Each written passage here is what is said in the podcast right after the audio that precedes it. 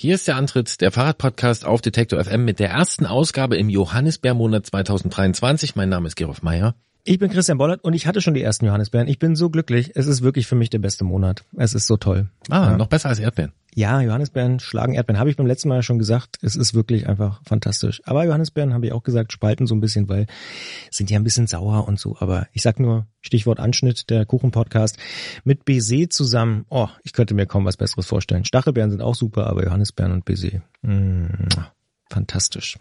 Wie geht's dir? Wie es mir geht. Ich bin, oh, oh, oh. ähm, ich könnte auch eine andere Öffnungsfrage stellen. Ich habe viel zu tun. Ich habe richtig viel zu tun. Es ist sehr bewegend. Das ist doch kryptisch, aber interessant. Aber vielleicht frage ich dich doch was anderes. Und zwar weiß ich ja, dass du in Frankfurt am Main warst. Für den Antritt auch auf der Eurobike. Und da würde mich natürlich interessieren, weil ich ja auch schon ein paar Mal da war. Wie ist es denn in Frankfurt mit der Eurobike? War es dein erstes Mal in Frankfurt? Ja, war das erste Mal in Frankfurt. Ist ja letztes Jahr hat es zum ersten Mal in ja, Frankfurt ja, eben, äh, stattgefunden und ich muss dazu sagen, ich habe aus diesem, also aus meinem anderen Leben, äh, in dem ich sehr viel zu tun habe, äh, habe ich mir einen Tag Zeit genommen und bin nach Frankfurt gefahren zur Eurobike ähm, und zwar wirklich nur ein Tag. So, deswegen habe ich da, ähm, ich konnte keine tiefen Recherche machen. Aber wie, wie war es für dich? Frankfurt ist ja für mich tatsächlich, weil wir mit der Detektor Crew da immer zur Buchmesse fahren, ist dieses Messegelände für mich fast schon so ein bisschen wie Heimat, weil wir das so gut kennen mittlerweile, weil wir wissen, wo die Parkplätze sind und wo man da irgendwie noch am Pförtner vorbeikommt und so. Ja, wie war es für dich? Interessant. Ich habe an euch gedacht tatsächlich auch und ich habe so an Buchmesse gedacht, mhm. äh, die dort auch stattfindet. Ja, es war neu. Also für mich war es nach langer Zeit mal wieder eine Eurobike. Ich weiß gar nicht genau, wann meine letzte war. Also die war vor der Pandemie, aber ich war auch jetzt nicht auf der letzten oder vorletzten vor der Pandemie. Früher war ich äh, zehnmal am Stück oder irgendwie sowas. Stammgast. Ja, ja und dann gab es jetzt irgendwie eine Pause und jetzt war ich dort. Und naja, das war sehr interessant. Ich habe viele Menschen äh, getroffen, wieder getroffen. Mir ist als erstes wirklich eins eingefallen oder aufgefallen, es gibt einen Fahrradmessegeruch. Okay, wie ist der?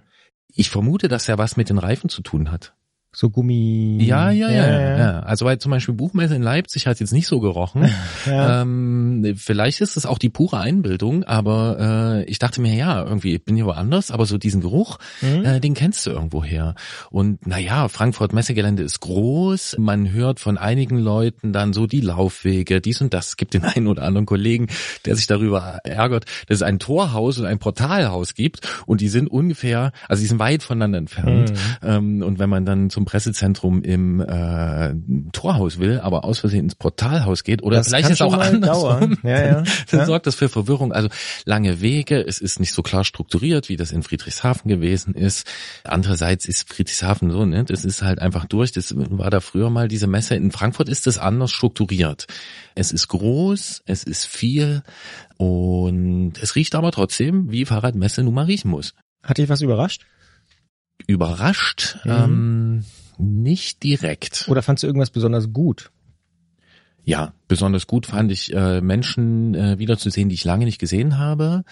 Besonders gut fand ich. Auch wenn es wie eine Plattitüde klingt, aber das ist ja auch, glaube ich, so der Kern von Messen, oder? Dass man Menschen trifft auf einem Ort, sehr komprimiert, die man lange nicht gesehen hat. Ja, genau. Ne? Und wo man dann irgendwie manchmal auch so, hey, und ähm, mhm. man, man, man hat auch plötzlich wieder, also so wie dann diese kurzen Gespräche manchmal sind, manches auch länger so, das war sehr schön. Es ist natürlich klar, es ist sehr viel äh, E-Bike äh, da.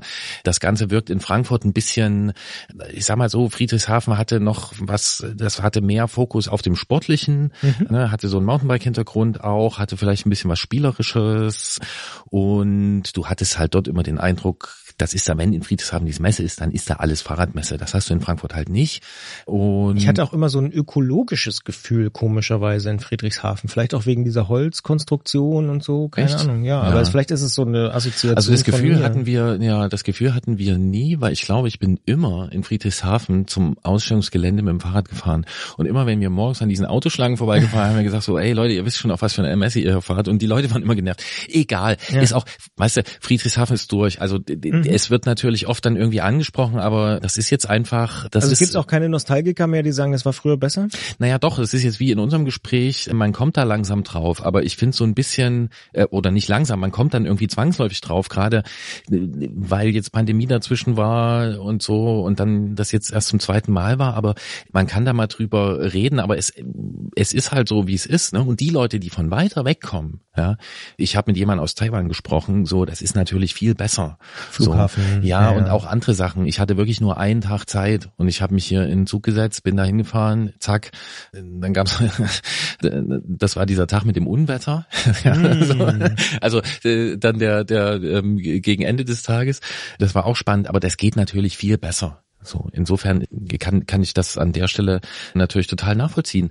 Was und, ich interessant finde, ja. ist übrigens, dass die Messe Friedrichshafen, wenn ich das richtig gesehen habe, die trotzdem ausrichtet in Frankfurt. Ja. Das finde ich irgendwie ganz gut. Ja. Also, dass sie sozusagen, wie sagt man neudeutsch, das Ownership behalten haben, also dass sie einfach das dort jetzt veranstalten.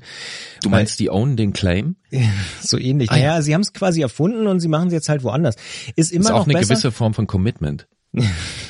Ich sehe, du bist ein bisschen gut drauf heute. Nee, ich, was ich wirklich sagen will, ist, oft ist es ja so, habe ich schon häufiger erlebt. Ähm, zum Beispiel gab es hier in Leipzig mal so eine Spiele, so eine Games-Messe, die ist dann einfach weggekauft worden von Köln und dann hat der, der es erfunden hat, jetzt mal so doof gesagt, gar nichts mehr davon, sondern ist halt irgendwo anders, wo jemand sehr viel Geld hat. Und in dem Fall finde ich es schon irgendwie ganz cool, dass jetzt die Messe Friedrichshafen das in Frankfurt ausrichtet, wo du, das haben wir auch schon ein paar Mal besprochen in diesem Podcast, natürlich ein paar logistische Vorteile hast, was viel, viel sinnvoller ist wahrscheinlich äh, auf diesem Messegelände das zu machen als äh, in Friedrichshafen, gerade auch aus ökologischen Gründen und so. Ähm, dementsprechend, ja, finde ich irgendwie ganz, zumindest einen guten Kompromiss, auch wenn die es wahrscheinlich trotzdem doof finden, dass es nicht mehr auf ihrem Messegelände ist. Ja, was sie ja auch immer weiter erweitert haben, ne, mit dem Maximum der Messe. Aber äh, um jetzt nochmal zu Frankfurt zu kommen, ich glaube, also das, was ich so nach einem Tag sagen kann, nach ein paar Gesprächen und so ein bisschen Ausstellerverzeichnis und so gucken, es sind weniger kleine da, mhm. so, weil die Kosten sind deutlich höher, wohl in Frankfurt, äh, ohne dass ich da genaue Zahlen kenne. Sind es mehr große? Äh, es sind äh, schon, also es sind sehr, sehr große Stände von manchen äh, Firmen, dann auch so mit so wirklich so, so, so Sitzreihen zum Vorort Nordern und so, ne? Also so, das sind so Tischlandschaften. Riese und Müller ähm, ich zum Beispiel gesehen, hat einen ziemlich großen Stand, oder? Ja, Riese, ja, ja. groß. Riese und Müller hatten, ja, mit, mit gutem Kaffee, muss ich da ah. äh, sagen, ja. Ähm, äh, das stimmt. Ja, Bulls war, glaube ich, riesig, sowas. Es sind aber nicht alle Großen da, also. Äh, das hat sich nicht geändert. Ja, äh, muss man mal sehen. Ne? Also Specialized war nicht da, Canyon war nicht da, Track habe ich auch nicht gesehen. Genau, also weniger von den kleinen kleinen auch, weil die sich das nicht alle leisten können. War Shimano da? Äh, Shimano war da, ja. Die waren auch äh, relativ groß. Es gab eine, ich weiß nicht, was der Unterschied ist. Ähm, es gab in Friedrichshafen, auch nochmal zu sagen, Friedrichshafen, das ist die Stadt am Bodensee, da gab es auch immer so eine Halle, wo die, ja, die asiatischen Hersteller dann direkt ihre Stände hatten. Ich habe diesmal irgendwie noch mehr Bock gehabt, durch diese Halle zu gehen. Vielleicht, weil das diesmal, also in Frankfurt, na, weißt ja, die Hallen haben mehrere Etagen und es war dann so auf einer Etage, es war nicht mehr so hoch wie in Friedrichshafen und da wirkte das so wie irgendwie gedrängter. Also die Stände sind auch immer so relativ klein, aber du kannst halt wahnsinnig viel entdecken. So, ne? Teilweise Sachen, die dir irgendwie ein bisschen abstrus vorkommen, dann auch Sachen, wo du ganz klar siehst, okay, welcher europäische Hersteller lässt jetzt in dieser Fabrik das machen und so. Da hätte ich eigentlich gern noch ein bisschen weiter geguckt. Und dann ist mir dort und auch in der Nachberichterstattung aufgefallen, dass äh, so alternative Herstellungsverfahren ein Ding sind. Also fallen mir drei Sachen ein, wo Sachen so im Spritzgussverfahren hergestellt wurden oder so. Also Fahrradrahmen, Fahrradgabeln, sowas. Mhm. Auch in Europa und generell glaube ich auch Produktionsverlagerung nach Europa ist nach allem, was so in den letzten Jahren passiert ist, auch wirklich ein Thema. Genau, das ist eigentlich das, was ich dazu sagen kann. Ja, so ein paar Ideen habe ich mitgenommen von dort. Es was, war was für Ideen? Themenideen. Ich sagte nur eins, äh, Rinkowski. Stehe ich auf dem Schlauch. Ja, siehst du, und weil du das tust, müssen wir darüber unbedingt reden. Bei Schlauch bist du schon so ungefähr auf der richtigen Richtung, auf der richtigen Fährte. Wir müssen natürlich unbedingt über Paul Rinkowski äh, reden. Ist eigentlich auch schon eigentlich so mir eigentlich so lange klar, aber so klar, dass man es gar nicht, dass einem gar nicht bewusst ist. Und jetzt habe ich wieder vor so einem Rinkowski-Gerät gestanden und dachte mir, das ist so eine, es ist so eine gute Geschichte und es ist so eine eventuell auch unterrepräsentierte Geschichte. Ich teasere das jetzt hier mal an. Vielleicht gräbt sich ja jetzt vor uns jemand in das Thema ein. Genau. Aber äh, so Sachen habe ich da mitgenommen und dann, ja, wirklich, ist nur ein Tag mal wieder Fahrradmesse, Luft schnuppern. Ja, mal sehen, wie sich das so weiterentwickelt. Ja, wir werden es auf jeden Fall beobachten, denn die Eurobike ist ja auch logischerweise für uns äh, so ein fester Punkt im Jahr, wo wir auch immer mal gucken, wie entwickelt sich's, was wird da jetzt draus in Frankfurt? Kommen die großen Hersteller vielleicht dann doch zurück in den nächsten Jahren? Also es wird sehr interessant, glaube ich. Ja, denke ich auch. Und wir können ja mal gucken, ob wir beim Kollegen Klötzer, der gerade auch, ich, also ich habe das Gefühl, wir drei sind gerade sehr eingespannt, der auch gerade sehr eingespannt ist. Vielleicht können wir dem auch noch ein paar Sätze entlocken. Ich habe das ja immer genossen, eure Beiträge von der Eurobike. Da werden wir mal schauen. Wir haben uns dort natürlich auch gesehen. Genau. Aber ich würde vorschlagen, wir machen erstmal hier eine Johannisbeer-Monatsausgabe Nummer eins. So soll es sein. Und äh, damit können wir anfangen. Guten Appetit.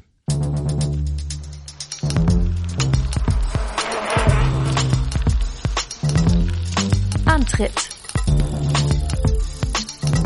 Der Fahrradpodcast von Detektor FM.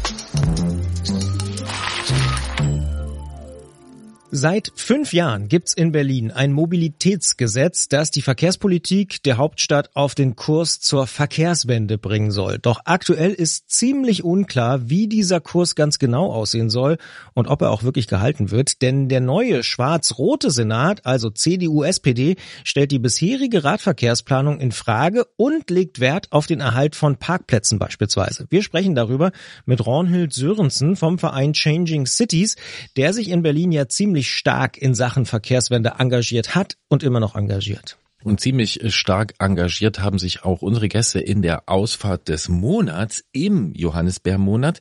Diesmal sprechen wir mit Gregor Schenk und einem gewissen Christian Bollert. Die arbeiten bei Detektor FM und die sind auch zusammen die Tour Transalp gefahren über die Alpen und die ziehen hier ein sportliches und natürlich auch ein kulinarisches Fazit. Da bin ich sehr gespannt auf die beiden. Ich auch und jetzt aber erstmal Raunhild Sörensen von Changing Cities. Sprechen wir in dieser Ausgabe doch mal über die Hauptstadt, über Berlin, denn dort gibt's ein Mobilitätsgesetz, in dem die vorrangige Förderung von Radverkehr und öffentlichem Personennahverkehr festgeschrieben ist. 2018, also vor ein paar Jahren, hat der damals rot-rot-grüne Berliner Senat dieses Mobilitätsgesetz verabschiedet. Der Volksentscheid Fahrrad hatte im Vorfeld deutlich Druck gemacht in Richtung Verkehrswende. Wir haben hier im Antritt ja auch darüber berichtet. Seit diesem Frühjahr, also 2023, hat Berlin eine neue schwarz-rote Regierung und die scheint die Sache mit der Förderung des Radverkehrs etwas anders zu interpretieren. Radwegprojekte und Planung sind gestoppt worden. Man hört und liest von viel Aufregung in der Hauptstadt und das ist für uns Grund genug nachzufragen, was da eigentlich los ist. Wir sprechen dafür mit Raunhild Sörensen vom Verein Changing Cities, der eine wichtige Rolle bei der Entstehung des Mobilitätsgesetzes gespielt hat. Wir sagen Hallo nach Berlin. Hallo Raunhild. Hallo. Raunhild, du hast dich persönlich stark für den Volksentscheid Fahrrad in Berlin engagiert, der dann zum Mobilitätsgesetz geführt hat, 2018. Wie gut schläfst du gerade? ja, danke der Nachfrage. Ich glaube, ich schlafe wenig und ich denke auch wenig. Ich äh, mache einfach im Moment. Was machst du? Ja, äh, wir sind natürlich entsetzt und äh, verwirrt und durcheinander durch die Ansagen des äh, der neuen Senatorin. Die kommen in also mindestens täglich irgendwelche widersprüchliche Ansagen dazu, wie es weitergehen soll mit dem Mobilitätsgesetz beziehungsweise nicht weitergehen soll. Ja, die Verkehrsverwaltung unter der Verkehrssenatorin Manja Schreiner, die hat wohl die Planung von Radverkehrsprojekten gestoppt. Welche Projekte oder wie viele Projekte betrifft denn das? Welchen Umfang hat das? Ich weiß gar nicht, wo ich anfangen soll. Erstens, die Senatorin hat angeblich heute in der Mo im Mobilitätsausschuss, hat sie gerade gesagt, nichts gestoppt, wodurch die Verwirrung absolut maximal ist. Was sie machen, was sie vorgenommen hat, sagt sie, ist eine Prüfung und eine Priorisierung der Radverkehrsprojekte. Die hat dann die Finanzierung in einem Brief an allen Bezirken am 20.06. außer Kraft gesetzt, aber sie weigert sich, das ein Stopp zu nennen. So, und jetzt rätseln alle in Berlin, was bedeutet das überhaupt? Geht das um alles oder geht es oder ist es kein Stopp? Wir sind alle total verwirrt. Es gab ein Gespräch am Montag mit den ähm, Stadträtinnen der Bezirke und der Senatorin, wo es wohl ziemlich eskaliert ist, weil sie eben überhaupt keine Antworten gegeben hat äh, in Richtung, wie lange dauert das, was bedeutet das, nach welchen Regeln werden hier priorisiert, worum geht's überhaupt. Und äh, ja, wir sind alle echt ein Stück weit verwirrt. Wie interpretierst du es denn? Weil du sagst, ne, jeder sucht nach einer Antwort. Ja, also wir haben ja gesehen, im Wahlkampf äh, hat die CDU einen sehr, sehr scharfen Wahlkampf geführt fürs Auto.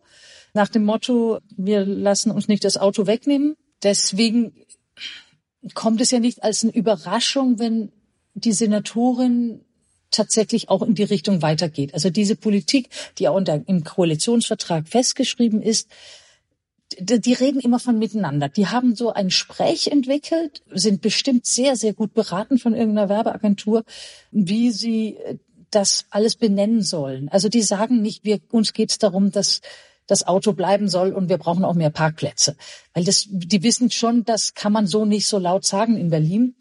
Aber die tun alles, ihr ganzes Handeln ist in diese Richtung ausgerichtet. Und insofern bin ich extrem pessimistisch für die nächsten dreieinhalb Jahre. So lange dauert die Legislatur diesmal. Ich habe neulich eine Anekdote gehört, tatsächlich gar nicht so lange her, angeblich vom Audi-Chef. Ich weiß nicht, ob sie stimmt, aber das geht so ein bisschen in die Richtung. Der spricht wohl jetzt immer vom Mobilitätsmix und hat gesagt, er fährt auch gerne Fahrrad und lässt sich in die Pyrenäen fliegen und fährt aber eben auch gern mal schnell 250 kmh. Geht das so in diese Richtung, dieser Sprech? Genau, Mobilitätsmix ist einer dieser Worte, die auch immer wieder kommen oder fallen. Das Miteinander ist ganz wichtig. Es geht sogar so weit zum konstruktiven Miteinander. Das sind aber im Verkenntnis von physischen Tatsachen. Wir wissen, und das muss man ja auch gar nicht studiert haben, äh, gucken wir uns aus, die Straßen, der Straßenraum ist endlich. Wenn alle da Platz haben sollten und alle sich wohlfühlen, das geht gar nicht. Im Moment hat äh, der Autoverkehr 60 Prozent, die Radfahrenden drei, vier Prozent und die Fußgänger etwas ein bisschen mehr als die drei, vier Prozent und dann gibt's den ÖPNV noch dazu. Also das heißt, es gibt einen absoluten Überhang für den motorisierten Individualverkehr, also an Fläche. Und wenn man sagt, das wollen wir so lassen, aber wir wollen gleichzeitig mehr Radwege bauen, dann fragt man sich, wo soll es kommen, herkommen? Weil wir wollen den ÖPNV ja auch stärken. Und beim Fußverkehr, die, das fassen wir gar nicht an. Also da werden so Sachen behauptet in, in so Schlüsselwörter, in so Boss, Wörter äh, wie Miteinander oder Mobilitätsmix, die einfach quasi eine Realität verdecken, die so gar nicht existiert. Ja, wenn ich dich jetzt richtig verstanden habe und du die Verkehrssenatorin richtig verstanden hast, dann hat sie ja gesagt, okay, Planung ist nicht gestoppt, aber Finanzierung ist erstmal gestoppt. Das bedeutet für mich unterm Strich, wenn die Finanzierung nicht da ist, ja, muss die Planung gar nicht stoppen, weil ich kann einfach nicht weiterarbeiten. Oder sehe ich das falsch? Ja, das ist auch de facto so. Also die äh, Mitarbeiter und Mitarbeiterinnen im Senat und in den Bezirken äh, füllen im Moment Listen aus mit den Projekten, die sie machen, äh, wohl wissen, dass das im Grunde eine Streichliste, was sie machen.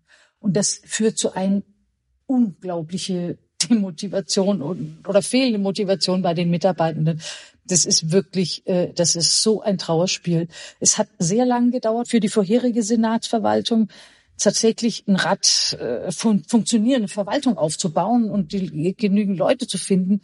Und was wir gerade jetzt merken und was gerade jetzt stattfindet, ist Prinzip äh, ein Kahlschlag. Also Finanzierung äh, gestoppt von äh, für alle Projekte und Leute junge, motivierte Radplaner und Radplanerinnen, denen einfach gesagt werden, werden, mach mal Listen, äh, Todeslisten sozusagen. Das jetzt klingt jetzt ein bisschen drastisch, aber für sie ist es ja ihre Arbeit. Die leben ja dafür. Und der, der, die identifizieren sich damit. Und das ist extrem demotivierend. Also ich war auf dem Nationalen Radverkehrskongress letzte Woche. Da waren auch viele Mitarbeiter und Mitarbeiter aus den Verwaltungen in Berlin. Und die sagen es ganz klar, ja, die haben jede Menge Angebote aus den anderen Bundesländern, weil die gucken auf Berlin und sagen, da läuft ja gar nichts mehr, dann kommt doch zu uns. Und wenn wir das erleben, dass die jungen, engagierten Leuten woanders hingehen, weil die keine Lust haben auf nichts machen, im Prinzip in den nächsten dreieinhalb Jahren, äh, dann haben wir wirklich ein Problem.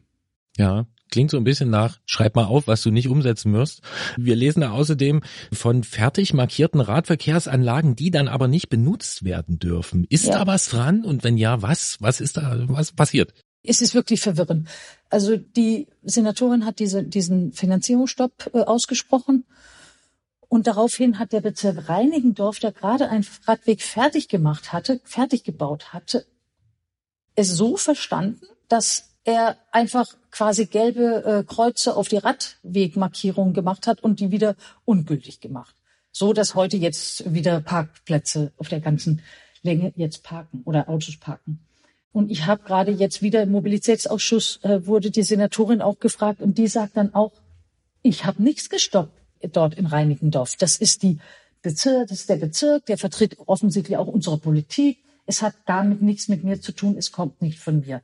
Und da merkt man halt, ähm, sie steht mitten in einem Kommunikationstsunami, wo sie gar nicht mehr weiß, wie sie reagieren soll. CDU-Stadträtin ähm, tun, was sie will. Die muss es aber trotzdem die Verantwortung von sich ziehen. Es ist ein Riesenchaos. Wenn man jetzt mal so ein bisschen rauszoomt und äh, du hast es ja auch schon beschrieben, der Wahlkampf hat ja schon so ein bisschen in diese Richtung auch äh, gedeutet. Erleben wir dann jetzt gerade so ein Dilemma des Regierungswechsels, weil zum Beispiel Kai Wegner von der CDU, der Bürgermeister, der regierende Bürgermeister, hat ja auch im Spiegel gesagt, er wolle keine Radwege, mit denen man Autos mutwillig ausbremst. Insgesamt wolle er aber deutlich mehr Radwege bauen als die Vorgängerregierung, also die rot-rot-grüne Regierung. Wie passt denn das zusammen? Das passt eben nicht zusammen. Also das äh, muss ich wieder auf die, die physische äh, Zustände im Straßenraum. Der Platz ist endlich.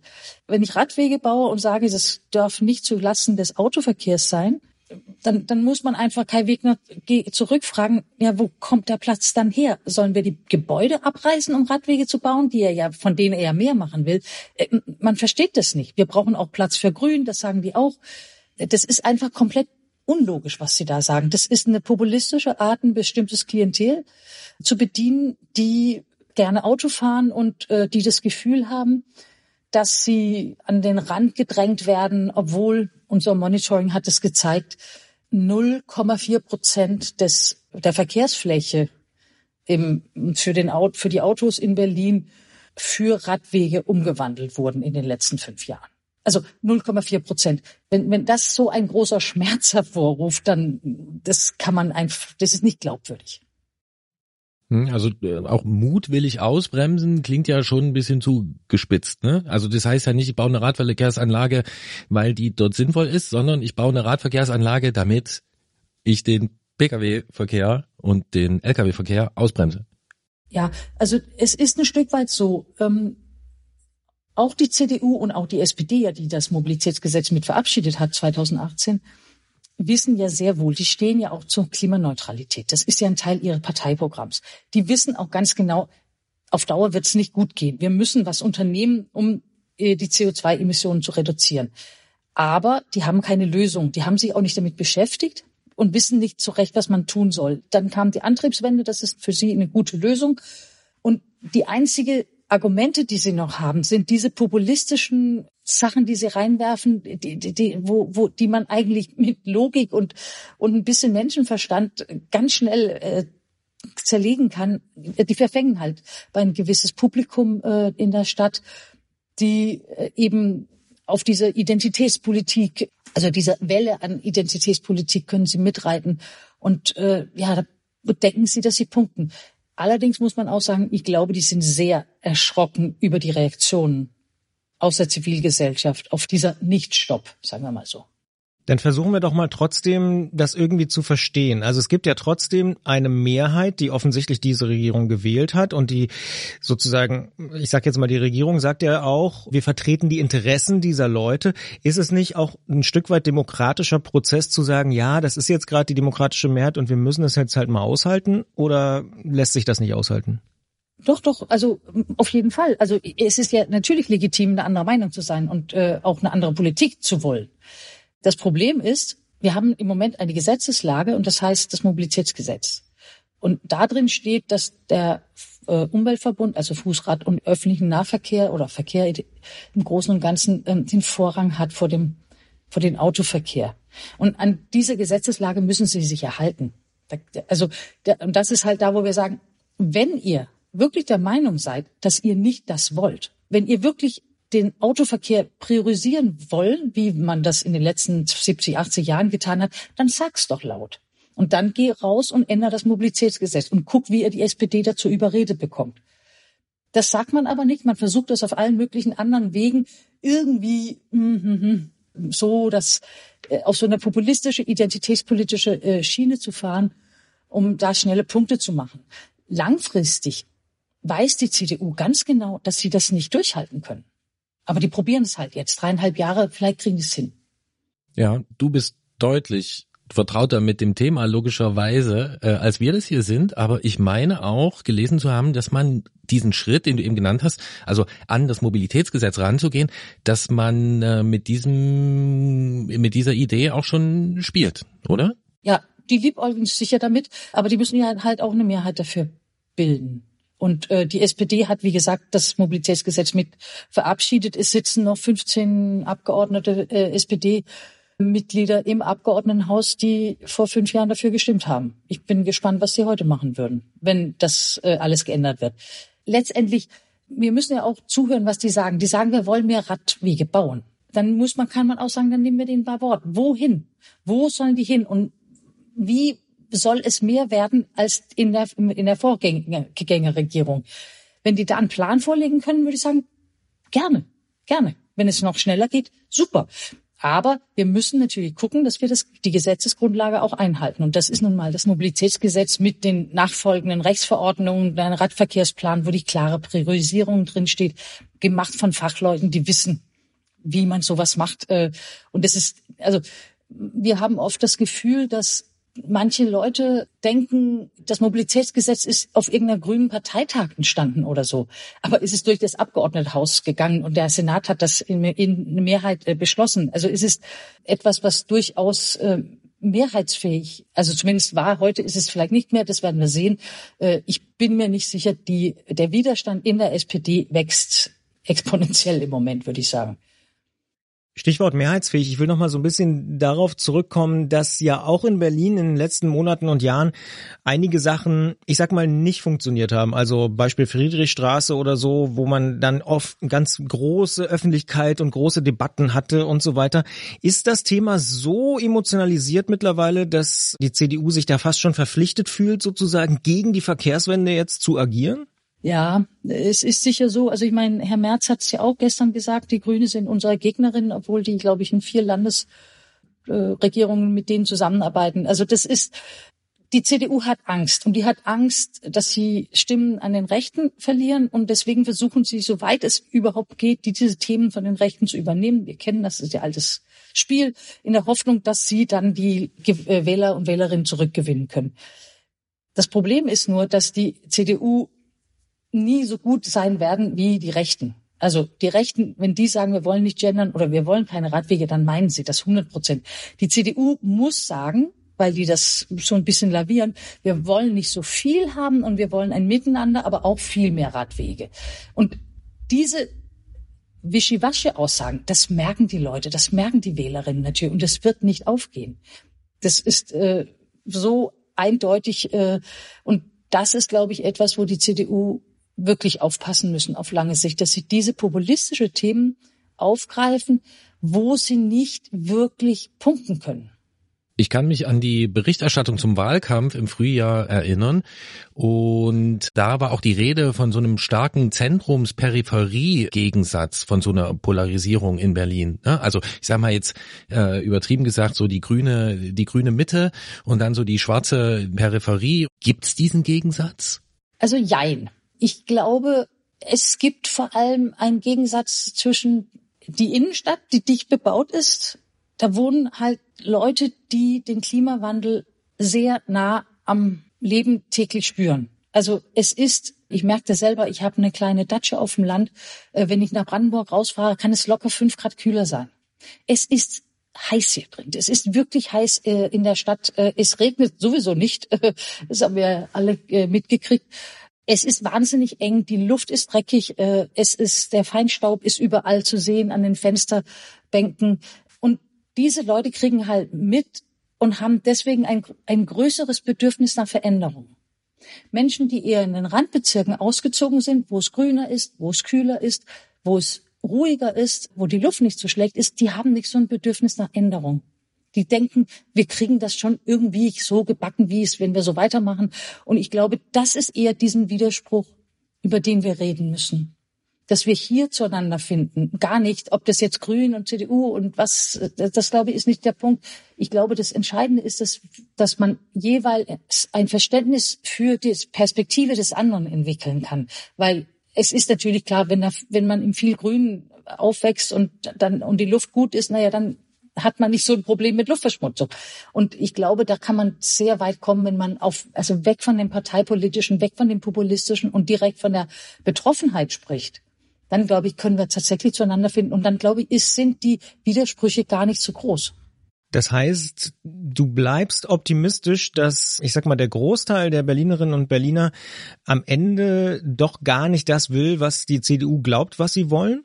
Ich glaube tatsächlich, die CDU wurde ja nicht nur wegen ihrer Verkehrspolitik gewählt. Da gab es auch viele andere Sachen, die reingespielt haben.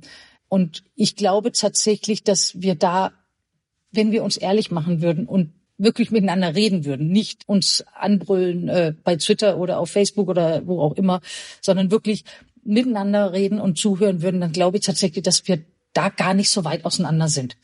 Das Problem ist, diese Art der Auseinandersetzung oder der Dialog, des Dialogs hat kaum Räume mehr. Und äh, da sind wir auch halt dabei, gerade wie wir auch als Organisation aufbauen können, dass wir mehr rauskommen, auch die Menschen erreichen, weil auch die haben Kinder. Auch dort gibt es Durchgangsverkehr ohne Ende. Das spüren wir oder hören wir ja auch immer von denen. Und die sagen, oh nee, das wollen wir auch nicht. Also es ist nicht so einfach, wie das oft beschrieben wird. Wir haben so eine pol komplett polarisierte Großstadt. Die einen sind dafür und die anderen sind dagegen. So ist es nicht. Ja, was sind denn für euch als Verein, der sich natürlich für die Verkehrswende engagiert, was sind denn für euch jetzt die Schritte? Du hast es eben schon anklingen lassen. Also wie kann es jetzt weitergehen in der Situation? Ja, wir, wir sind natürlich jetzt erstmal so ein bisschen geschockt, ehrlich gesagt. Vielleicht waren wir auch naiv und haben gedacht, nachdem wir das äh, mit dem Volksentscheid-Fahrrad äh, so erfolgreich waren und ein Gesetz mitverhandelt hatten, haben wir eigentlich gedacht, ja, das Ding ist eingetütet und es läuft. Und es zeigt sich komischerweise, ein Gesetz zu haben, ist kein Garant dafür, dass es auch umgesetzt wird. Da braucht es immer noch einen politischen Willen und ein politisches Können und äh, verwalterisches Kompetenzen, um sowas umzusetzen. Und das hat ewig gedauert im Aufbau wir sind jetzt halt mit diesem Backlash, den wir erleben, mit dieser, was es ja tatsächlich ist, äh, der Versuch, äh, die Verkehrswende zurückzudrehen, müssen wir erstmal tief einatmen und langfristig denken, wie wir weitermachen können. Also wir haben mehrere Ideen in der Pipeline, was wir machen können. Wir, erstmal gehen wir vor allem auf die Straße, um äh, die Leute zu mobilisieren. Wir haben einen Zulauf in den letzten drei Wochen gehabt wie noch nie zuvor. Also die Leute sind wirklich verärgert in Berlin. Man muss ja auch wissen, drei Viertel aller Wege in Berlin sind ja, werden ja nicht mit dem Auto gemacht. Also es gibt eben sehr viele Menschen, die davon betroffen sind, wenn plötzlich der Senat sagt, wir wollen keine Radwege mehr bauen. Wenn wir noch ein bisschen weiter rauszoomen, mal vielleicht aus Berlin und auf Europa schauen, dann sieht man ja, dass viele andere Metropolen und Großstädte gerade mit Kontinuität in solchen Fragen, gerade was das Thema Radverkehr angeht, ziemlich erfolgreich sind. Ich sage nur Paris, Barcelona, London aber auch beispielsweise. Die sind da sehr, sehr konsequent und gehen da stark voran, teilweise eben aber auch mit Regierungswechseln. Befürchtest du, und es hört man schon so ein bisschen raus, dass Berlin da jetzt wirklich komplett abgehängt wird? Ja, tatsächlich. Also das sehe ich äh, so. Ich sehe, dass Berlin komplett den Anschluss verliert. Wir werden halt provinzieller dadurch. Ne? Das ist äh, extrem schade, weil Berlin so ein Riesenpotenzial hat mit diesen riesen breiten Straßen überall. Ich hatte mal mit einem dänischen äh, Rad, äh, Verkehrsplaner gesprochen und er war nur so, oh, könnte ich bitte in Berlin was planen, weil da ist so viel Platz. Äh, und diese, so wird Berlin in Berlin überhaupt nicht wahrgenommen. So, da geht's immer um Klein-Klein und da fehlt die große Vision für eine moderne, innovative, nachhaltige Stadt, die fehlt so ein bisschen. Da wird es immer, da wird immer so sehr viel auf so klein, kleinen Problematiken äh, fokussiert und naja, das wird, das wird nicht Berlin gut tun. Das heißt, wenn ich dich richtig verstehe, es geht gar nicht darum, dass es da quasi einen anderen Entwurf von städtischer Mobilität gibt, sondern du sagst, da gibt's eigentlich gar keinen. Äh, äh, also mir ist keiner bekannt. Ne? Also miteinander ist ein Konzept, und Frau Schreiner hat auch was vom fließenden Verkehr gesprochen, der nicht gestört werden darf. Das ist das, was ich an Konzept gehört habe bisher. Also wir wissen tatsächlich nicht, was die vorhaben. Ja, es klingt schon ein bisschen, ja, wie soll ich sagen? Es klingt äh, chaotisch, was da los ist. Es klingt aus deiner Sicht alarmierend. Ja? Ihr müsst euch da jetzt orientieren und habt damit nicht gerechnet, dass das so kommt.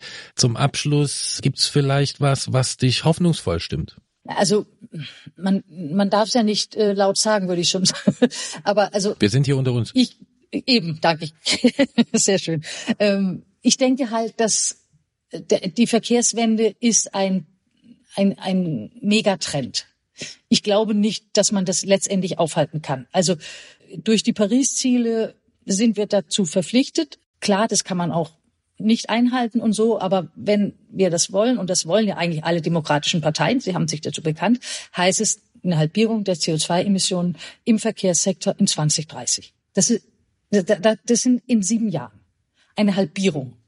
Also ich sehe da schon schwarz, das wird schwer, schwierig zu kriegen, aber ich kann mir nicht vorstellen, dass wir das auch in Deutschland da jemals Mehrheiten dafür gibt, dass wir einfach so weitermachen wie jetzt mit ein paar Elektroautos noch dazu. Das kann ich mir nicht vorstellen. Also ich bin mir sicher, das wird gehen. Wir haben jetzt, erleben jetzt diesen Backlash, aber ich bin mir auch sicher, dass wir mit der nächsten Wahl oder vielleicht sogar früher ein ganz klares Bekenntnis dazu bekommen werden, ich meine, es wird ja nicht kühler mit der Zeit. Die Menschen werden den Klimawandel mehr und mehr spüren. Und da, da wird ein Druck da sein irgendwann mal. Die CO2-Preise werden also die werden ihre Wirkung zeigen. Ab 27, glaube ich, wenn die kommen, also was vorhergesagt oder äh, geplant ist. Und wir werden da schon nochmal die Veränderung spüren. Dass es nicht so schnell geht, wie man sich erhofft. Okay da ist halt so, da muss man mit leben und hoffen, dass sie das trotzdem die verantwortlichen Parteien und Menschen auch hinkriegen, dass sie nicht immer den Klimaschutz äh, zu den Grünen rüberschieben und sagen, wir haben damit nichts zu tun, ihr sollt da mal ein paar Vorschläge machen, dass die, die, die CDU, die FDP, die SPD auch irgendwann mal kapieren, dass Klimaschutz und die Verkehrswende eine Aufgabe aller ist. Das ist etwas, was wir gemeinsam lösen müssen. Und ähm, ist halt nur die Frage, wie wir das, äh, welche Lösungen wir finden. Aber dass das kommen wird, äh, das, ich sehe das anders nicht. Ich kann mir das nicht vorstellen. Das sagt Ronhild Sörensen vom Verein Changing Cities hier beim Antritt von Detektor FM. Und ich bin mir wiederum ziemlich sicher, dass wir nicht das letzte Mal über das Mobilitätsgesetz in Berlin gesprochen haben. Dankeschön für das Gespräch und die Gedanken. Ja, vielen Dank. Vielen Dank. An dieser Stelle ein kleiner Hinweis äh, zum Aufnahmedatum dieses Beitrages. Wir haben aus Termingründen äh, mit Raunhild Sörensen Ende Juni noch gesprochen, also am Mittwoch der vorigen Woche, bevor dieser Podcast erscheint.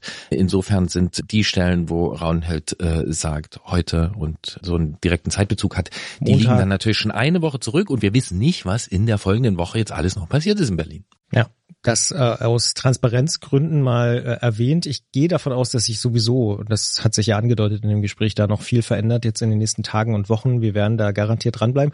Und ich sag's mal so, ich hätte ja Lust, mal mit der Verkehrssenatorin zu sprechen. Das wäre ein super Ding. Ja. ja. Vielleicht sollten wir das mal angehen. Das können wir mal angehen. Ja. ja. Was hast denn du mitgenommen? Ich guck gerade in meinen Hosentaschen, da habe ich Taschentücher und Schlüssel, aber du meinst wahrscheinlich im Gespräch.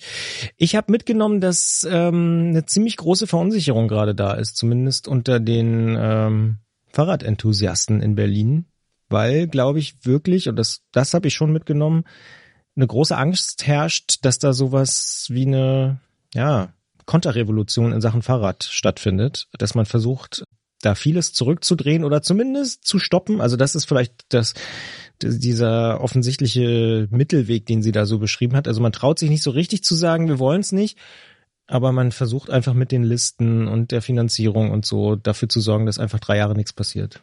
Ja, ich finde, von außen wirkt sehr chaotisch. Es wirkt auch sehr zugespitzt, also sehr polarisiert. Ähm, und gleichermaßen finde ich diesen sprachlichen Aspekt daran interessant, ne, dass das in so so in so diese Sprache vom Miteinander und so äh, verpackt ist. Eigentlich was, was dort eine ziemliche Richtungsänderung wohl ist, wenn das jetzt alles so sich dort weiterentwickelt, wie das bis jetzt schon aussieht. Ja, ich bin gespannt, ob es da einen neuen Umschwung gibt, ob das jetzt dabei bleibt bei dieser Richtung und dann natürlich auch, was daraus folgt, gerade auch im Vergleich äh, zu anderen Städten. Ja, definitiv. Ich habe aber auch ein bisschen da bin ich, glaube ich, ein bisschen bei ihr. Die Hoffnung, dass vielleicht der Druck der Zivilgesellschaft mittlerweile so groß ist, dass sich das vielleicht dann doch in der Form, in dieser Radikalität, die sich ja so ein bisschen andeutet, dann doch nicht durchsetzen wird und sie vielleicht, ich sag's jetzt mal so doof, die Hälfte der Fahrradwege zulassen. Das wäre ja immerhin noch besser als gar nichts. Aber schauen wir mal, wir werden uns auf jeden Fall äh, das Thema weiter anschauen und ich denke tatsächlich, dass ein Interview mit der Verkehrssenatorin mal eine sehr, sehr gute Idee sein könnte. Ja, und ich frage mich, ob die Hälfte wirklich ausreicht, weil ne, ja, ja, ne und ja, ja. man man äh, ist ja auch immer so das, was man dann so sagt. Okay, diese Projekte, die kommen allen eigentlich zugute, also auch dem, was wir jetzt gar nicht angesprochen haben, dem Wirtschafts- und Lieferverkehr, der da als Argument ins äh, Feld geführt wird. Ich glaube aber oder ich vermute, das ist nur so eine Idee, dass es eine gewisse Schwelle gibt, dass halt wirklich alle auch erstmal in diese Situation kommen, das äh, quasi erleben zu können, ne und im eigenen Leben. Und wenn ich dann halt nicht genug solche Projekte umsetze und äh, da denke ich an ein paar frühere Gespräche, die wir hier geführt haben, wo Leute gesagt haben, äh, so zum Beispiel in Stockholm oder auch Jill Warren von der ICF, die dann gesagt hat, so, okay, du musst dann auch wirklich Schritte gehen, damit man das Resultat sieht, das Resultat erlebt und da ist ja dann immer so das Vertrauen, okay, das Resultat wird gut sein. Und zwar nicht nur für diese eine Gruppe. Ja, und ja, bin gespannt, ob man an diesen Punkt kommt. In der Hauptstadt.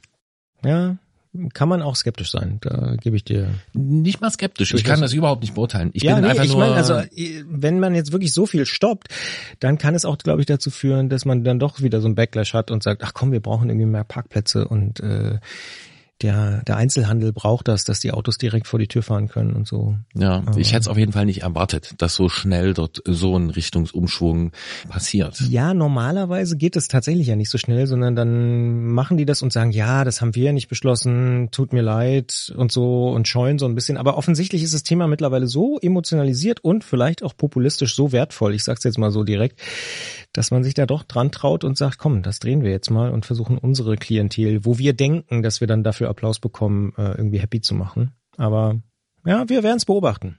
Ja, es gibt aber etwas, was ich erwartet habe. Was denn?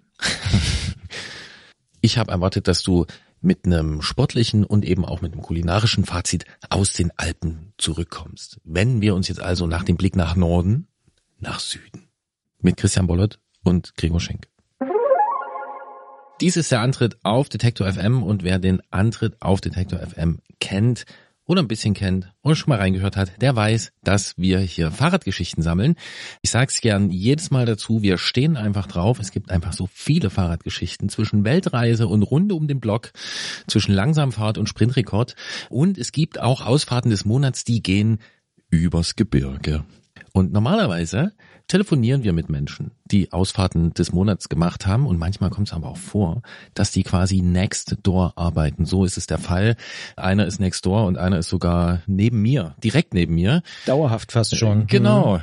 Das war der eine. Christian Bollert und Gregor Schenk, Musikredakteur hier bei Detektor FM. Schönen guten Tag sind im Studio und du freust dich schon ein bisschen, dass wir da sind, ne? Ich freue mich total, dass ihr da seid und äh, was habt ihr eigentlich gemacht? Wir sind, äh, so wie einst Hannibal, über die Alpen gezogen. Mit Sack und Pack. Ja. Nee, natürlich nur mit unseren Fahrrädern. Das Sack und Pack haben wir uns hinterher äh, karren lassen. Das hat die Tour Transalp für uns gemacht, bei der wir mitgefahren sind. Wir sind eingeladen worden von der Tour Transalp. Ähm, die haben uns gefragt, wollt ihr da mal mitfahren? Sieben Tage über die Alpen, über die Dolomiten. Haben wir gesagt, mm, okay. Und ähm, haben das mal ausprobiert. Ja, also das vielleicht wirklich nochmal als ganz offizieller Disclaimer. Das heißt, wir haben nicht die Startplätze gekauft, sondern die sind uns zur Verfügung gestellt worden und wir haben auch die Hotels gestellt bekommen als Medienvertreter. Und das war natürlich ein tierisches Privileg, das zu machen. Und ja, irgendwie, ich, wir haben mal kurz diskutiert, Gregor, machen wir das? Ach, ich weiß nicht, im Juni, ja, könnte passen, sieben Tage über die Alpen, Südösterreich, Norditalien, klingt irgendwie attraktiv. Prosecco-Region habe ich gelesen, war ich dabei. Wie war's bei dir? Ja, war so ähnlich. Man kann vielleicht dazu sagen, dass wir ja in der Vergangenheit hin und wieder schon mal auf Berge gefahren sind. Wir als Flachland-Tiroler hier in also Leipzig. Ihr beiden jetzt. Ja. Genau. Äh, allerdings hat sich das immer so beschränkt auf, na ja, komm, wir fahren mal nach Frankreich und dann fahren wir mal den Galibier hoch. Und dann sind wir den Galibier hochgefahren und dann war aber auch Feierabend. Oder Alpe d'Huez. Oder Alpe d'Huez oder Mont Ventoux. Ähm, oder Croix de la Fer. Richtig. Und Das war dann Next Level, weil wir sind dann jetzt zur Tour Transalp an sieben Tagen, sieben Tage hintereinander Bergetappen gefahren. Äh, ich habe hier mal die Medaille mitgebracht, die finnische Medaille. Da steht nämlich drauf, äh, was wir da gemacht haben. Wir sind 828 Kilometer gefahren aufgeteilt auf sieben Etappen. Insgesamt waren das 18.596 Höhenmeter und 19 Pässe. So. Und das war schon ganz schön viel.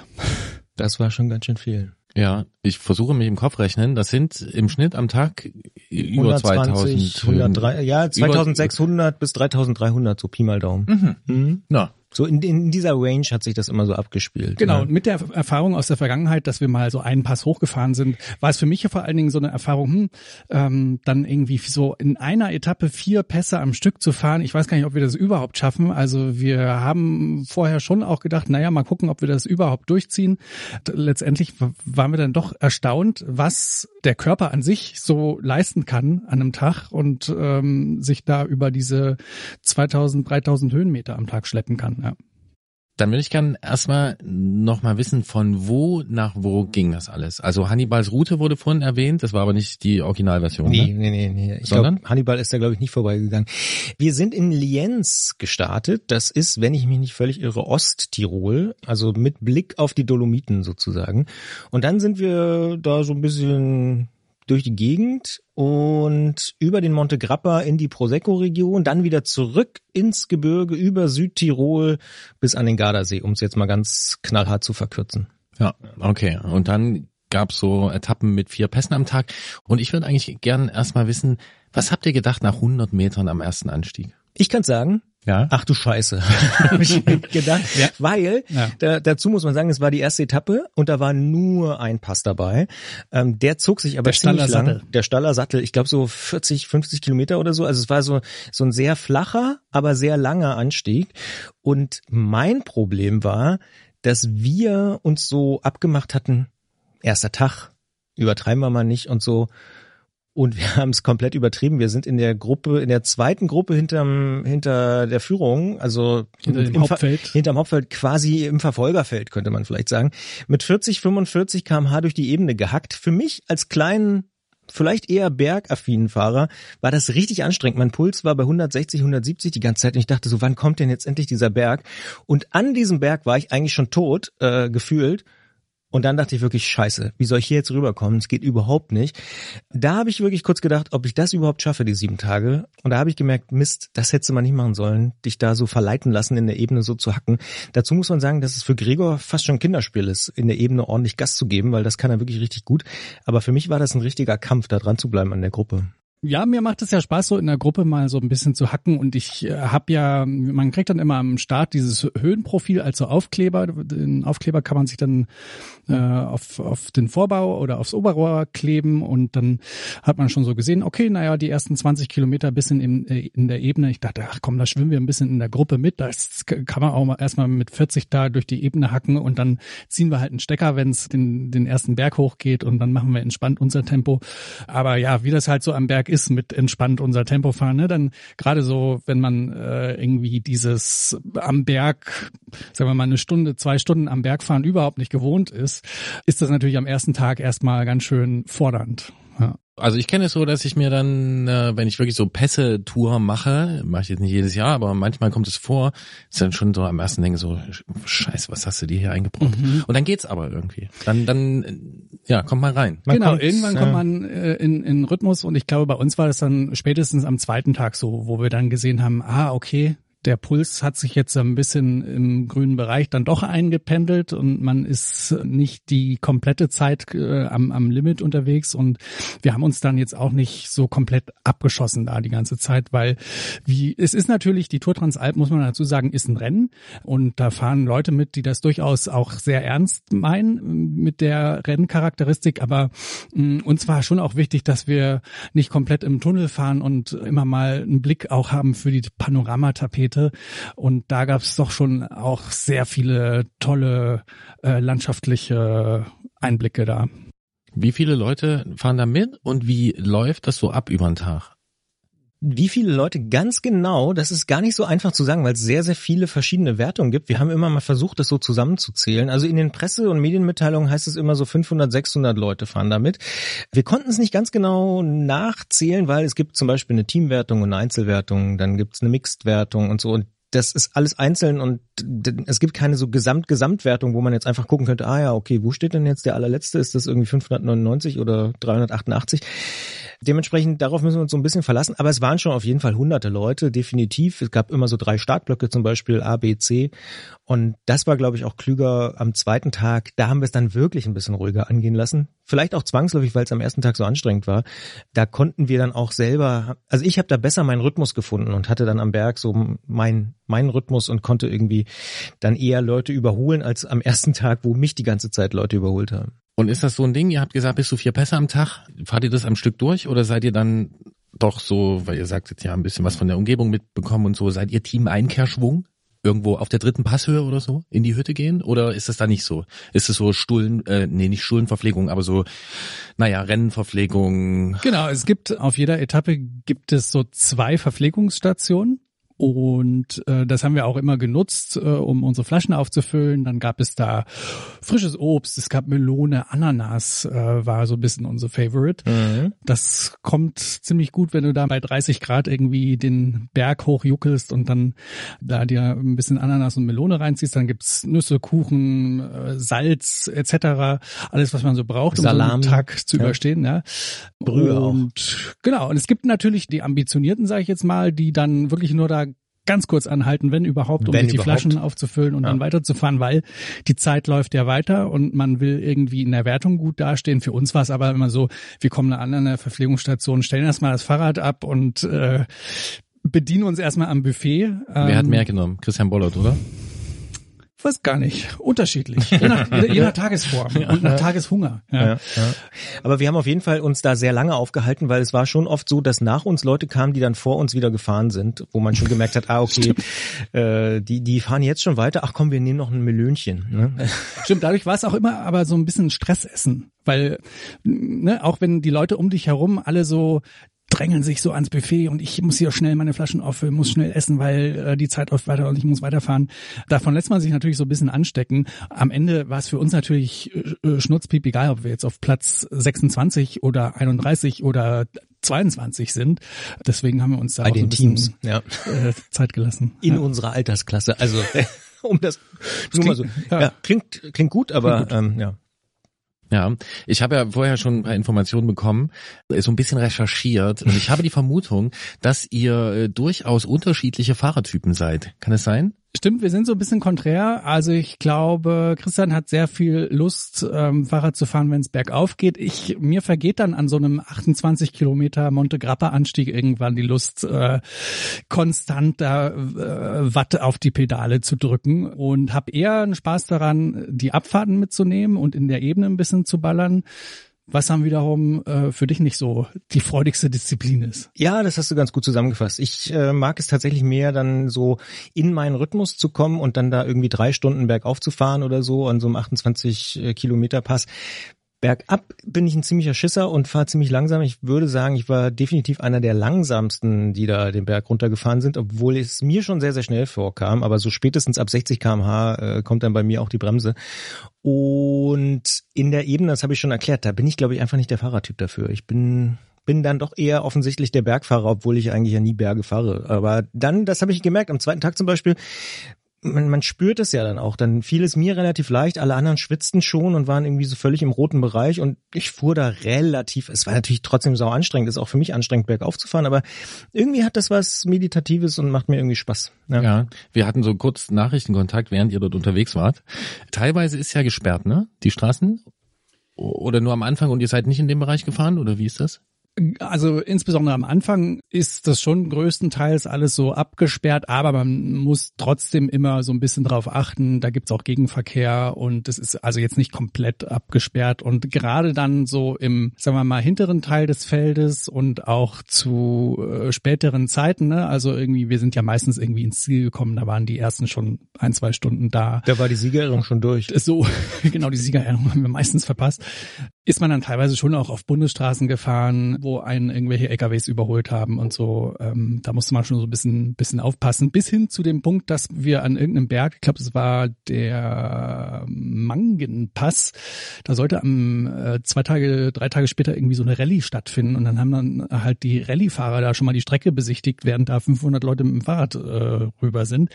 Ähm, das hat also, dir nicht so gut gefallen. Das war so mittelgut. Aber da, ich will noch sagen, also meistens war so, jetzt mal so Pi mal Daumen, der erste und der zweite Berg und damit auch meistens die Abfahrt, die waren meistens noch sehr, sehr gut abgesperrt, teilweise sogar komplett. Also genau, ja. man muss auch dazu sagen, wir hatten auch immer wieder Begleitmotorräder, Begleitfahrzeuge vor uns, hinter uns, neben uns, die das Ganze so ein bisschen abgesichert haben und die italienischen Autofahrerinnen und Autofahrer ein bisschen in Zaum gehalten haben. Ja. Ja, und ich habe Christian dann per Nachricht irgendwie äh, empfohlen, sich bei dir, Gregor, in Windschatten zu hängen, weil du das mit der Linienwahl äh, wahrscheinlich ziemlich gut raus hast. Ja, offensichtlich. Oh, ja. ja, und Christian schrieb dann so, nee, Kinderchance, der ist viel zu schnell. Ja. Das ist dann wirklich so, also hört sich jetzt für mich so an, bergauf geht's und Christian Bollert fährt vor, dann wird oben kurz abgeklatscht und dann ist Gregor verschwunden. Ja, und dann wartet Gregor unten auf mich. Ja. Das ist halt mein Gewichtsvorteil vielleicht. Äh, bisschen schwerer bin ich. Ich habe vielleicht auch das bisschen schwerere, aerodynamischere Fahrrad und hatte dann immer so die Situation, dass wir dann in, in so Ebenen oder Bergabpassagen waren wir vielleicht auch mal so in so Gruppen mit so 10, 15 Leuten. Und die Leute haben alle gestrampelt und ich habe laufen lassen und bin trotzdem irgendwie äh, nach, nach vorne gefahren. Und dann habe ich mich irgendwann umgedreht und habe mich das, gefragt, warum kommen denn die Leute nicht hin? Das wollte ich sagen. es war zum Glück nicht so, dass ich der Einzige war, der nicht hinterherfahren konnte. Es, war, es gab so eine Situation, ich glaube am vorletzten Tag, ich weiß gar nicht mehr so ganz genau, egal, da, da waren wir auch in der Ebene unterwegs, kurz vor Trient. Gregor hat vorne, hat dann immer eigentlich sofort Tempo gemacht irgendwie und alle sind weggeplatzt irgendwie so und, und ich war also vor mir war aber noch jemand und der guckte mich auch nur an und meinte ich kann dem nicht folgen so nach dem Motto und dann dreht sich halt Gregor um und hat irgendwie 200 Meter Vorsprung gefühlt und äh, sowas gab's immer mal ja, ja aber aber es war dann insofern gut als dass ich dann in den nächsten Pass schon mal so reinfahren konnte und erstmal mir zumindest in den ersten fünf bis zehn Minuten ähm, ein bisschen Zeit lassen konnte hm, und Christian, du hast geschrieben, du bist ein Schisser in der Abfahrt. Ich hoffe, ich darf das hier erwähnen. Ja, ja, das darfst du äh, ähm, Was macht dir Schiss? Na, mir wird's einfach, also ich hatte einmal, war ich bei über 70, ich krieg dann einfach Angst. Also ich Wovor? In welcher Situation? Steine, vor allem Gegenverkehr, Rallyefahrer, ähm, andere Abfahrer auch tatsächlich, also andere Fahrradfahrer, die irgendwie aus meiner Sicht teilweise sehr riskante Sachen machen, zum Beispiel im dunklen Tunnel mich links überholen oder so. Na, Hatte ich auch einmal. Schlimmer, oder? Ja, aber, aber ja, ich verstehe, was du ne, meinst. Ne, so, also äh, so, aber auch dann so überambitionierte, wo ich so denke, okay, du warst am Berg, habe ich dich so schwitzen sehen und dein Puls war bei 180 und jetzt ein Kilometer später versuchst du irgendwie auf der Abfahrt irgendwie wieder ranzufahren, an mir vorbeizufahren. Das sind dann so Sachen, und ganz ehrlich auch, es gab ein paar Stürze, da stand auch mal ein Krankenwagen links und rechts. In der einen Abfahrt lagen drei Leute im Graben. Da habe ich einfach keinen Bock drauf. Ich will einfach sicher runterkommen. Und dann bremse ich lieber einmal mehr als einmal zu wenig. Das heißt, das hat jetzt nicht irgendwas zu tun damit, dass du vielleicht deinem Reifen nicht oder deinem, deinem, deinem Rad nicht so vertraust, sondern es klingt so nach Irritation. Ne? Es könnte in Steinen liegen, könnte jemand blöd überholen, ich denke könnte ein einfach Auto zu kommen. viel, okay. glaube ich. Ja. Naja. Tatsächlich gab es dann so Ende der Tour auch noch so ein bisschen mit meinen Scheibenbremsen vorne hinten habe ich so ein bisschen war ich so ein bisschen unzufrieden gab so habe ich so ein bisschen immer mal bei dem Mechanikerteam auch noch mal umstellen lassen weil die vorne schliff ein bisschen dann haben sie die hinten angepasst dann schliff die hinten auf einmal und so. Also das war so ein bisschen da war dann tatsächlich auch so ein bisschen ich sag mal Materialunzufriedenheit bei mir da.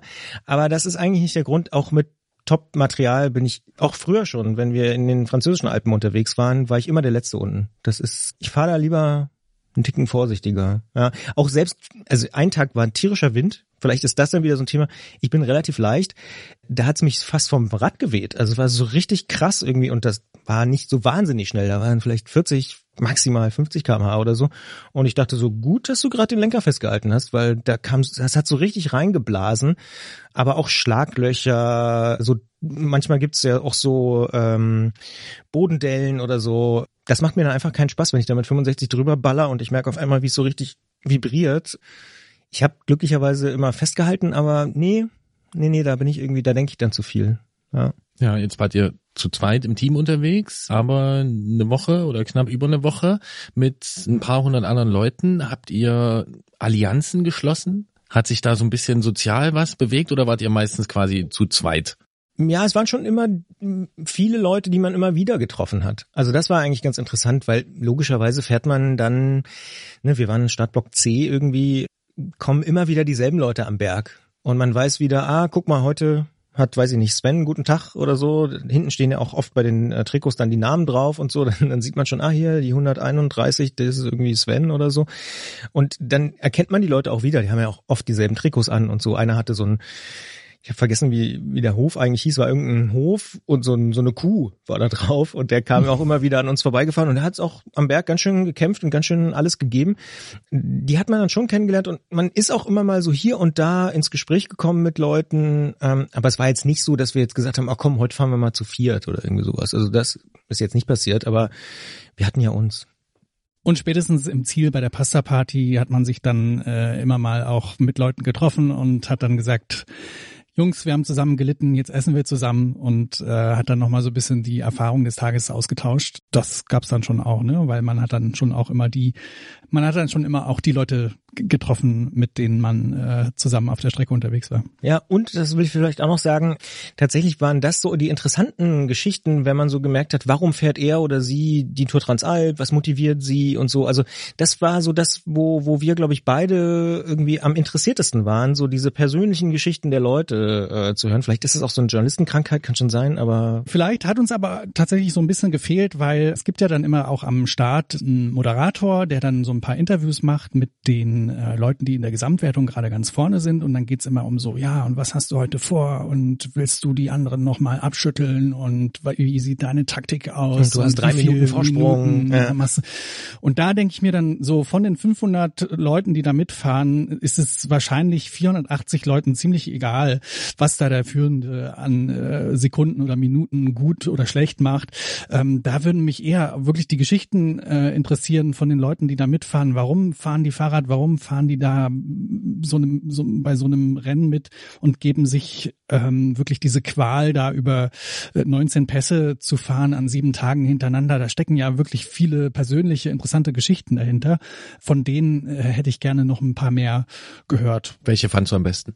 Schwer zu sagen. Also mir fällt eine ein von, von so drei Leuten, das war wohl wirklich im wahrsten Sinne des Wortes eine Schnapsidee. Die haben irgendwie, oder eine Bieridee, die saßen irgendwie zusammen und haben gesagt, ach komm, das könnten wir doch eigentlich mal machen. Wir fahren immer im Rennrad zusammen, dann fahren wir auch mal über die Alpen. Das war zum Beispiel so fast schon eine klassische Idee. Aber es war auch einer dabei, der ist irgendwie vor Corona das letzte Mal gefahren und ist irgendwie jetzt so sechs, sieben Jahre später, wollte einfach nochmal wissen, ob er es nochmal schafft. Äh, aus Hannover, der eine, den haben wir abends mal im Hotel getroffen. Also es gibt schon ganz, ganz, ganz spannende äh, Geschichten. Oder ein Pärchen ist auf Titanrahmen gefahren, ganz offensichtlich so im Rentneralter, aber auch ziemlich, also sehr, sehr stark, also fast immer so ungefähr in unserem Bereich auch. Und eine Fahrerin, die dann tatsächlich auch die U23-Wertung gewonnen hatte, wollte dieses Rennen, glaube ich, einfach nur als, als Vorbereitung für irgendwas anderes nutzen und hat dann aber die U23-Wertung ähm, der Frauen gewonnen. Ja. Ja, klingt nach einer guten Vorbereitung. Ich muss euch noch zwei Fragen stellen. Die eine ist natürlich, Christian Bollert, bist du kulinarisch zufrieden? Ähm, Jein, weil ähm, tatsächlich das Kuchenangebot, wenn wir jetzt da ein bisschen tiefer in, in die Thematik einsteigen, dann das war doch ein bisschen begrenzt, weil es gab immer die gleichen Kuchen und das war auch vollkommen in Ordnung. Aber da ist es, das ist in den sieben, acht, neun Tagen, also inklusive Anreise, ein bisschen zu kurz gekommen. Am Anreisetag selber hatten wir noch einen sehr schönen äh, Kuchen, einen sehr, sehr guten Kuchen, würde ich sogar sagen. Aber das ist dann im Laufe der Zeit so ein bisschen zu kurz gekommen. Gleichzeitig äh, ich sag mal, beim herzhaften kulinarischen, abends beispielsweise, da gab es einige sehr, sehr positive Überraschungen. Wir hatten äh, ein paar sehr gute Pizzen. Ja. Wir haben in Tirol lecker Knödel gegessen. Oh. Ähm, da hatten wir schon kulinarisch einiges dabei. Wir haben Prosecco in der Prosecco-Region getrunken. Da waren schon einige kulinarische Raffinitäten dabei. Ja. Äh, muss man Oder sagen. auch ganz klassisch eine Pizza mit Burrata und Sardinen. Direkt am Gardasee. Direkt am Gardasee am Abend. Also ja, erste Reihe, also die Gardasee-Sardine, wer kennt sie nicht? Man kann sich's nicht besser vorstellen. Ja, die heißt ja. auch Gardine. Nein. Entschuldigung.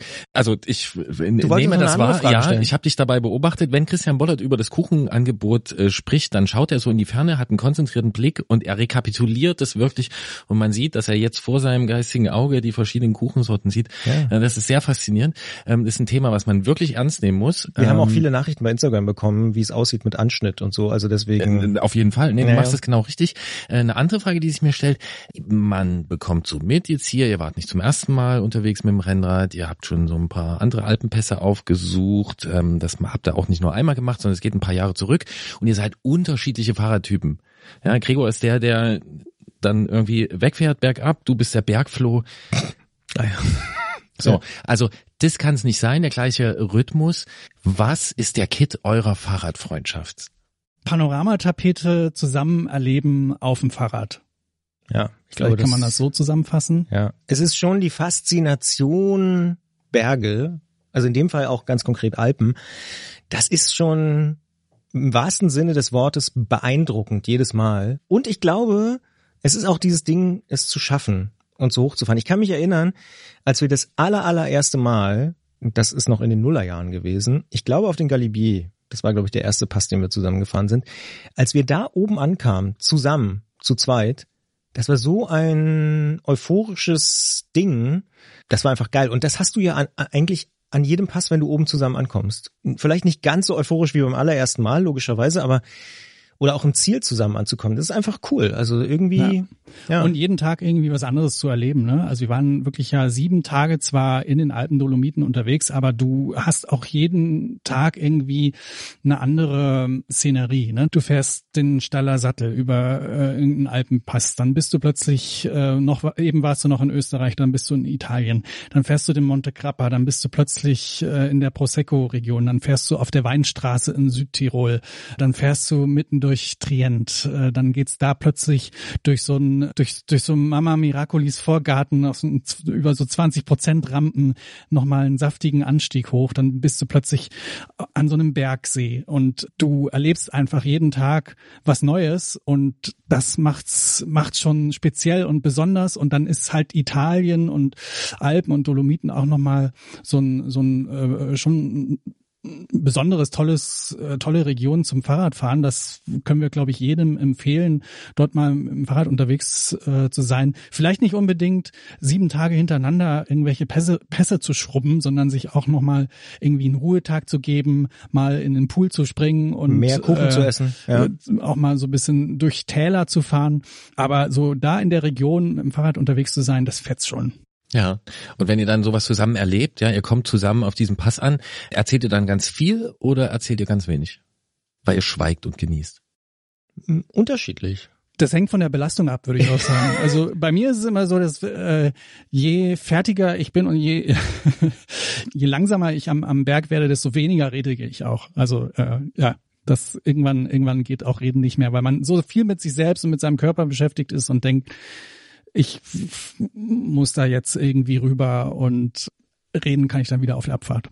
Ja, ist bei mir andersrum, aber äh, das gleicht sich auch wieder aus. Also von daher, ja, ich rede dann eher am Berg, wenn ich denke, ach ja, hier 130er Puls oder so, das geht noch. Ja. Ah, da bin, ich bin mir sicher, dass es genug Leute gibt, die sich dafür Hassen. Das hast du so diese Gespräche, die dann verstummen, wenn man so eine Weile reingefahren Ja, ist. Ja. Also Christian, der ähm, beredte Kuchenfreund und Gregor, der schweigsame Bergabgleiter, wenn ich mich dazu versteigen darf, die sind zusammen die Tour Transalp gefahren 2023.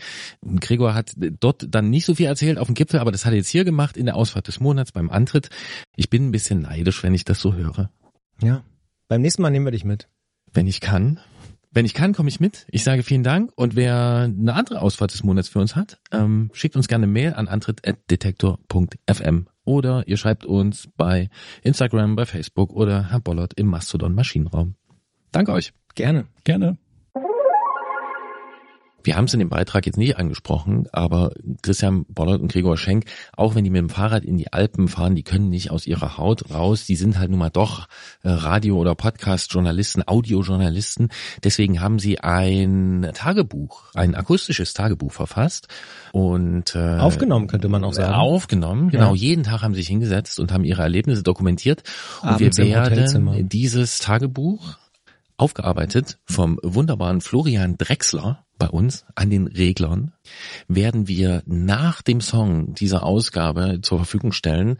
Das hängt also dann hinten dran und wer mit den beiden nochmal richtig Tag für Tag auf Tour gehen will, der kann das dort gern nachvollziehen. Oder die natürlich. Als quasi Extended Version der Tour Transalp-Erlebnisse von Gregor und mir. Genau, wie ich einmal mit meinem Kollegen über die Alpen gefahren bin. Ja, Gregor und Christians schönste Fanerlebnisse. So kann es weitergehen. Finde ich gut, dass ihr Ferien machen konntet, sportliche äh, Ferien.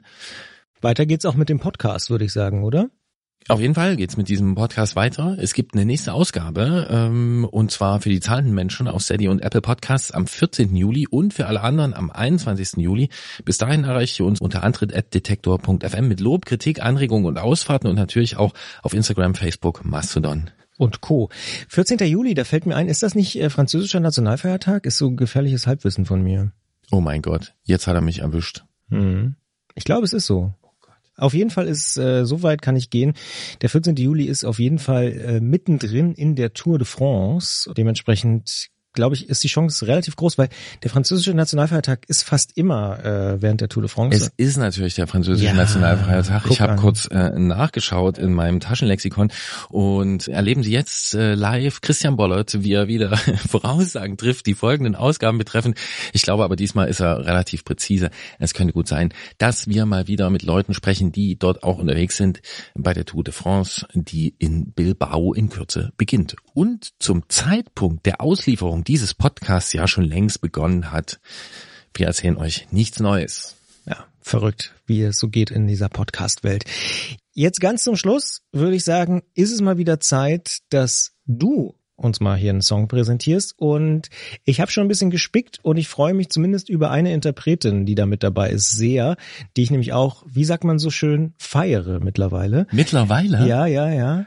Äh, aber, aber nicht aufgrund meiner Einbettung in diesem Podcast. Nee, ich glaube nicht. Äh, aber auf, da kanntest du sie noch nicht. Nee, da kannte ich sie noch nicht. Und aber aufgrund der Rotation in, im Musikstream und im Wortstream von Detektor FM. Ah, dieser Gregor Schenk. Dieser Gregor Schenk, ah, der ja, hier auch und schon, seine Kollegin. Genau. Ja.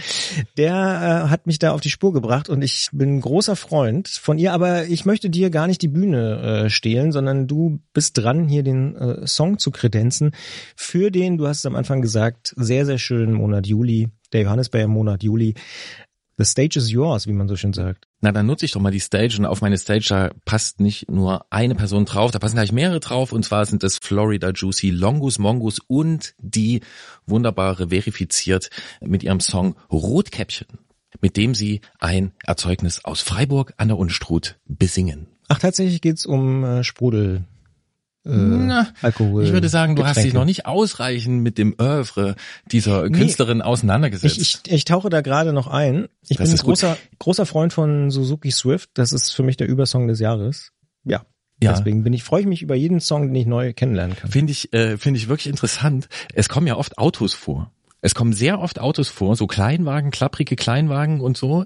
Äh, ja, wir sind ja hier ein Fahrradpodcast, wie geht denn das? Nee, aber das ist einfach, oder? Also du verstehst. Mir haben, mir haben Leute gesagt so, hä, was findest du jetzt daran? Also nicht wegen den Autos, mhm. ähm, so, aber also ja, das ist krass, das finde ich interessant. Ja, ist total gut, auf jeden Fall. Ja, und wir hatten es ja vorhin auch schon. Also ich meine, ich fahre auch schon mal Auto. Ist jetzt nicht so, dass ich Autos total abfeiere, aber ich verstehe den Witz und ich verstehe aber auch die Aussagen und die Stimmung, die da auch transportiert wird und so. Und, genau, die äh, Stimmung. Und ich glaube, sie können, also äh, für mich könnte sie auch über andere Sachen singen, über, weiß ich nicht, Möbel. Ähm, Johannisbeeren vielleicht. Ja, das ja. dann wieder für Christian Bollert. Ja, uh, oh, ja. Sehr, ein sehr schönes Wort.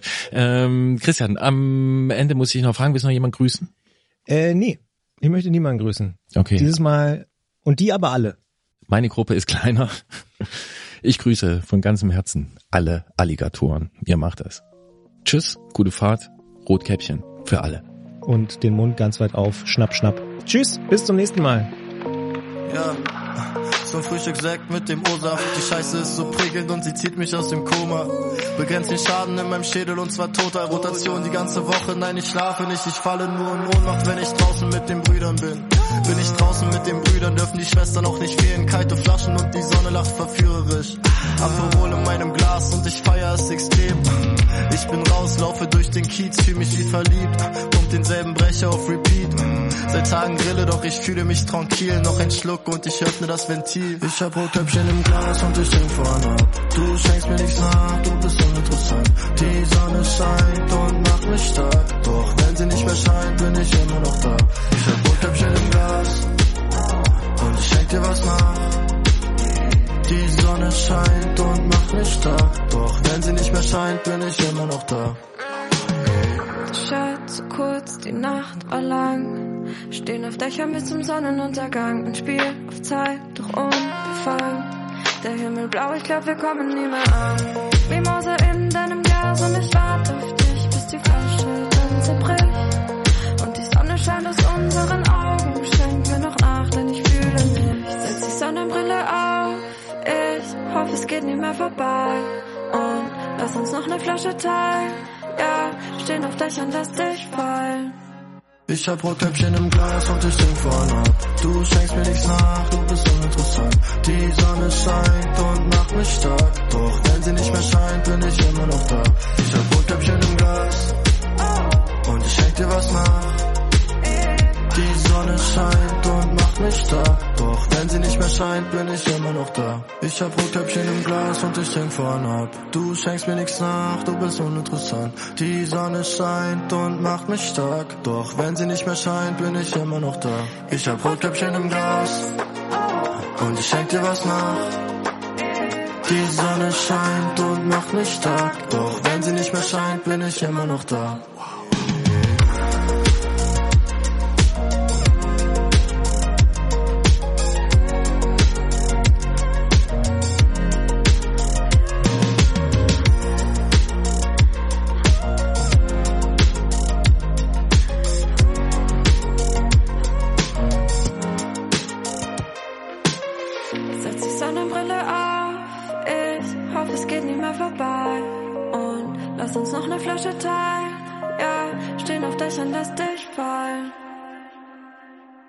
Wir schreiben den 17. Juni 2023. Wir sitzen in Lienz äh, in Österreich, in Tirol. Wir, das sind in diesem Fall Gregor Schenk. und Christian Bollert. Und wir sind hier im Namen des Antritts ähm, auf Einladung der Tour Transalp. Äh, als Medienvertreter sind wir hier, äh, was uns dankenswerterweise beispielsweise diesen Balkon hier auch gesichert hat. Und wir sind sehr gespannt auf die erste Etappe, weil keiner von uns ist bisher jemals die Transalp mitgefahren. Ist das richtig? Das ist richtig und keiner von uns ist bisher an sieben Tagen 18.000 Höhenmeter gefahren. Das ist für uns beide eine Premiere, Ja, auf ja. die wir freudig hinblicken. Freudig und erschrocken vielleicht. Äh, jedenfalls mit äh, viel Respekt ähm, sitzen wir hier gerade, gucken auch, man hört vielleicht im Hintergrund auch ein paar Vögel äh, auf eine Panoramatapete und sind wirklich gespannt. Was wir schon gelernt haben, du wirst das sagen. Ich wollte nur sagen, äh, Stichwort Panoramatapete, deswegen sind wir ja auch hier. Also unser Motto ist Panoramatapete first, Ankommen second oder so.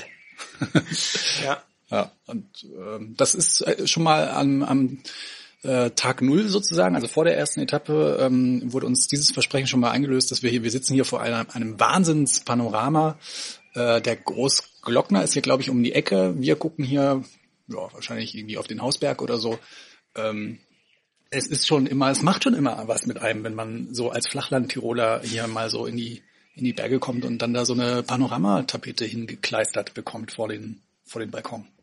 Und passenderweise sind wir in Tirol tatsächlich. Als Flachland-Tiroler in Tirol, das ist eigentlich ganz passend. Ähm, ich verrate aber nicht zu viel, wenn ich sage, dass du auch ein bisschen Bammel hast. Ja, also mal sehen. Ne? Ähm, ich glaube, der erste Tag wird ja noch relativ entspannt. Ich glaube, die erste Etappe morgen, das sind so um die 110 Kilometer oder so und es geht erstmal nur, ich glaube, einen Pass. Ich, du siehst, ich bin noch nicht so richtig vorbereitet. Ich muss mir nachher noch, ich muss nachher noch das Roadbook studieren mir die Etappe morgen nochmal verinnerlichen. Ähm, aber ähm, was ich auf alle Fälle weiß, der erste Anstieg morgen, es ist, glaube ich, schon dieser Seiler Sattel oder wie der heißt, steiler, ne, hm, gefährliches Halbwissen, aber ähm, das ist so ein ganz sanfter Anstieg. Also der geht sehr lang, aber es hat dafür nicht so dolle steile Rampen und das ist vielleicht auch erstmal ganz gut, um so ein bisschen reinzukommen in so eine, in so eine Tour. Das ist ganz interessant, weil ich habe mir die erste Etappe auch tatsächlich schon angeguckt, kennen sie natürlich schon in- und auswendig und ähm, muss sagen, du hast recht, es zieht sich relativ langsam bergauf, aber wenn ich mich nicht komplett verguckt habe, geht's ungefähr 50 Kilometer konstant bergauf. Da habe ich so ein bisschen Angst, dass mir das ähm, den Zahn zieht, weil so lange, so hintereinander, ich glaube, ich kann besser so mal 10 Kilometer oder 15 irgendwie, auch gerne steil, mhm. aber 50 Kilometer könnte ich mir vorstellen, dass ich die ganze Zeit das Gefühl habe, mein Hinterrad ist platt oder so. Jetzt kommt noch ein kleiner süßer mhm. Vogel hier auf den Balkon geflogen. Ähm, das ist für mich so ein bisschen die sportliche Herausforderung. Ansonsten bin ich wirklich sehr gespannt, was morgen passiert, weil mit so vielen Leuten, ich glaube 500, 600 Leute sind irgendwie so dabei. Mhm. Ähm, bin ich auch noch nie gefahren. Wir kommen auch gerade von der Pasta-Party. Also es gab äh, hier eine kleine Eröffnungsparty mit einer kleinen Bühne und es wurde ähm, Pasta aufgetischt. Und da konnte man schon mal so einen kleinen Eindruck gewinnen, wer so mit dabei sein wird morgen. Also ich glaube, es ist von allen Altersklassen, ähm, von allen Fitnessklassen vielleicht auch alles vertreten. Ich glaube, es ist eine ganz äh, bunte Mischung. Bin mal gespannt. Und ein bisschen deutlicher Männerüberschuss, würde ich sagen. Das stimmt. Ähm, Frauen haben wir nur ein paar gesehen, aber ja, mal gucken, wie das so wird. Ja. Ja, also ich bin auch sehr, sehr gespannt und wie gesagt, was mich noch so interessiert ist, wie ist das dann im Feld? Und ich glaube, ein paar vorne werden es sehr ernst nehmen und um die Plätze irgendwie kämpfen und das richtig so als Rennen auch, ähm, so verstehe ich das jedenfalls. Aber ich habe auch das Gefühl, jetzt gerade auch nach der Pasta-Party, da könnte auch ähm, so eine Fraktion dabei sein, die so wie wir äh, die Landschaft genießen will und irgendwie Hauptsache über die Berge rüberkommen und ankommen und im Zeitlimit und so. Das hoffe ich sehr, ja. Darauf, darauf setze ich, ähm, dass, dass wir nicht die Einzigen sind, die vorm Besenwagen äh, gondeln und äh, so ein bisschen den, den Ausblick genießen wollen. Ähm, ja, Mal schauen. Also ein Blick in den Bikepark, wo wir vorhin auch unsere Fahrräder schon mal abgegeben haben, hat mir gesagt, da meinen es einige auch technisch äh, und, und fahrradmäßig schon recht ernst. das konnte man, glaube ich, auch erkennen. Ja, ja. Ansonsten sehe ich so ein bisschen wie du ähm, für morgen. Ähm, wir können ja morgen Abend noch mal eine kleine Bilanz ziehen, wie der erste Tag so war. Aber ich will auch erstmal reinkommen. Erstmal nicht nicht überpacen, äh, weil am zweiten Tag, so viel kann ich schon spoilern, äh, ist gleich die Königsetappe dann. Aber das äh, besprechen wir vielleicht lieber dann morgen Abend. Aber was ist dein Ziel für morgen? Auch erstmal reinkommen. Erstmal ankommen und ähm, gucken, dass es bei den Verpflegungsstationen guten Kuchen gibt. Das ist im Fahrradpodcast Antritt natürlich immer wichtig. Äh, mehr dazu dann in unserem begleitenden Podcast Anschnitt, den wir natürlich auch hier direkt aus den Alpen für euch äh, weiter betreiben werden. In diesem Sinne, ähm, wir freuen uns auf die erste Etappe. Ich hoffe, äh, ihr freut uns. Ich hoffe, ihr freut euch auch. Wir werden versuchen, einfach jeden Tag euch einen kleinen Eindruck zu geben, wie es hier so läuft. Jetzt geht auf jeden Fall gerade so ein bisschen die Sonne unter und es ist ein sehr, sehr schöner Mit-Juni Sommerabend. Wir sind raus für heute. Ich esse hier noch so ein paar Kekse. Wir müssen noch ein bisschen Carbs loaden. Wir schreiben Sonntag den 18. Juni 2023 und hier folgt der zweite Teil unserer kleinen, aber feinen Tagebuchserie aus den Alpen, wieder in Österreich und ähm, wir grüßen aus dem Zirbenholz-Paradies in Holbruck in dem Fall. Ja. Man muss es nochmal sagen, ähm, es ist hier, also gestern schon Zirbenholz, heute Zirbenholz, die Hotels sind alle so in Zirbenholz verkleidet. Das zieht sich durch, ja. Das ist irgendwie eine Konstante und es hat schon was. Also ich finde schön. Ja. Und es ist, glaube ich, auch sehr gesund irgendwie, habe ich irgendwo gehört. Ja, irgendwie, wenn man das einatmet, dann kriegt man irgendwie bestimmt, äh, ja. ja, irgendwie geht's einem dann besser. Hm. Die Stimmung ist schon wieder besser, würde ich auch sagen. Was soll denn das heißen? es war schon eine sehr anstrengende erste Etappe, fand ich persönlich. Ich weiß nicht, wie es dir ergangen ist. Also ich hatte Krämpfe in den Beinen. Nur so viel dazu, ja. Ja, äh, wir haben ja, ähm, wer das äh, gestern das, unser Audiotagebuch hier gehört hat, der weiß, ähm, wie wir so gesagt haben, ah, wir lassen es ganz ruhig angehen. Und äh, siehe da, zum Start weg fanden wir uns in der zweiten Gruppe plötzlich wieder hinter dem Hauptfeld, ähm, das da mit 40 km durchs Tal gepäst ist. Und ich dachte noch so ein bisschen, ach komm, in der Gruppe jetzt durchs Tal, da kann man so ein bisschen mitrollen. Ähm, und dann lass uns irgendwie einen Stecker ziehen, sobald wir da in den Anstieg fahren. Äh, Stecker haben wir gezogen, aber dann war auch schnell die, der Strom alle. Ja. Ja, ich muss sagen, ich dachte so, ach du meine Scheiße, wieso fahren wir denn hier so wahnsinnig schnell durch die Gegend? Äh, die haben es wirklich richtig wissen wollen. Das war ein richtiges Rennen, also 40, 45er äh, Daueranzeige auf dem Tacho irgendwie. Und mein Puls war so 170, 180 und ich dachte so, äh, wir sind ja noch nicht mal einen Anstieg gefahren. Wir, wir hacken jetzt hier eigentlich gerade die ganze Zeit durch die Ebene. Und wie du sagst, Stecker ziehen. Also für mich war es richtig, richtig hart, der erste Berg, weil der ging auch ziemlich steil los und ich war sofort auf dem letzten Kranz hinten, Rettungsring und oh Gott, irgendwie nur durchstehen. Und mir hat am Ende, also was nochmal richtig wehgetan hat, weil ich zu nett war. Mich hatte jemand gefragt, ob ich einen Inbusschlüssel dabei habe. Dann habe ich angehalten. Danach war ich richtig fertig beim wieder drauf äh, sitzen. Es hat, glaube ich, länger gedauert, äh, den Inbusschlüssel rauszuholen und so, aber äh, egal. Äh, mir hat dann aber den Arsch gerettet die erste Verpflegungsstation. Da habe ich richtig reingehauen und danach ging es auch ein bisschen besser. Die erste Verpflegungsstation, die im Prinzip, ich glaube, so fünf Kilometer vor dem Gipfel des Staller Sattels kam, auf dem wir heute hochgefahren sind, 2050 Meter über äh, Meereslevel. Und in dieser Verpflegungsstation, das, da gab es Ananas. Das äh, Ananas gab's, Melone gab's und das hat mich auch ein bisschen gerettet in dem Fall. Ananas war dein Favorit? Ananas war mein Favorit, dicht gefolgt von den isotonischen Kaltgetränken. Also ja, Kuchen, Nüsse, da konnte man sich erstmal wieder schön aufladen. Und es hat bei mir auch funktioniert. Also ich bin dann, äh, als wir dann weitergefahren sind, noch die restlichen fünf Kilometer da hoch, äh, hat sich der Puls ein bisschen beruhigt. Das ist doch ganz gut. Bei mir war es da noch nicht so ganz, äh, aber ich hatte sogar Zeit zum Selfies machen. Das stimmt. Das habe ich mitbekommen. Das hätte ich nicht geschafft an der in der Situation, aber mir hat es trotzdem auch geholfen. Ich habe glaube ich alles einmal gegessen, was es da gab und mein Favorit war tatsächlich auch die Ananas, aber ich habe noch äh, die Melone hat bei mir noch oben einen draufgesetzt. Also das war für mich so ja, das ist so ein bisschen äh, typisch deutsch am Buffet, äh, ne? Erstmal. ja, typisch Journalist auch, ne? Sofort erstmal die ersten am Buffet. Äh, genau, wenn es kostenlos Essen gibt ja. und Trinken, los geht's. Dann sind wir dabei. Nee, dann ging es da nochmal fünf Kilometer bergauf. Am Anfang dachte ich auch, ah ja, geht, aber es waren eben doch nochmal fünf Kilometer und dann war es doch irgendwie ganz schön hui.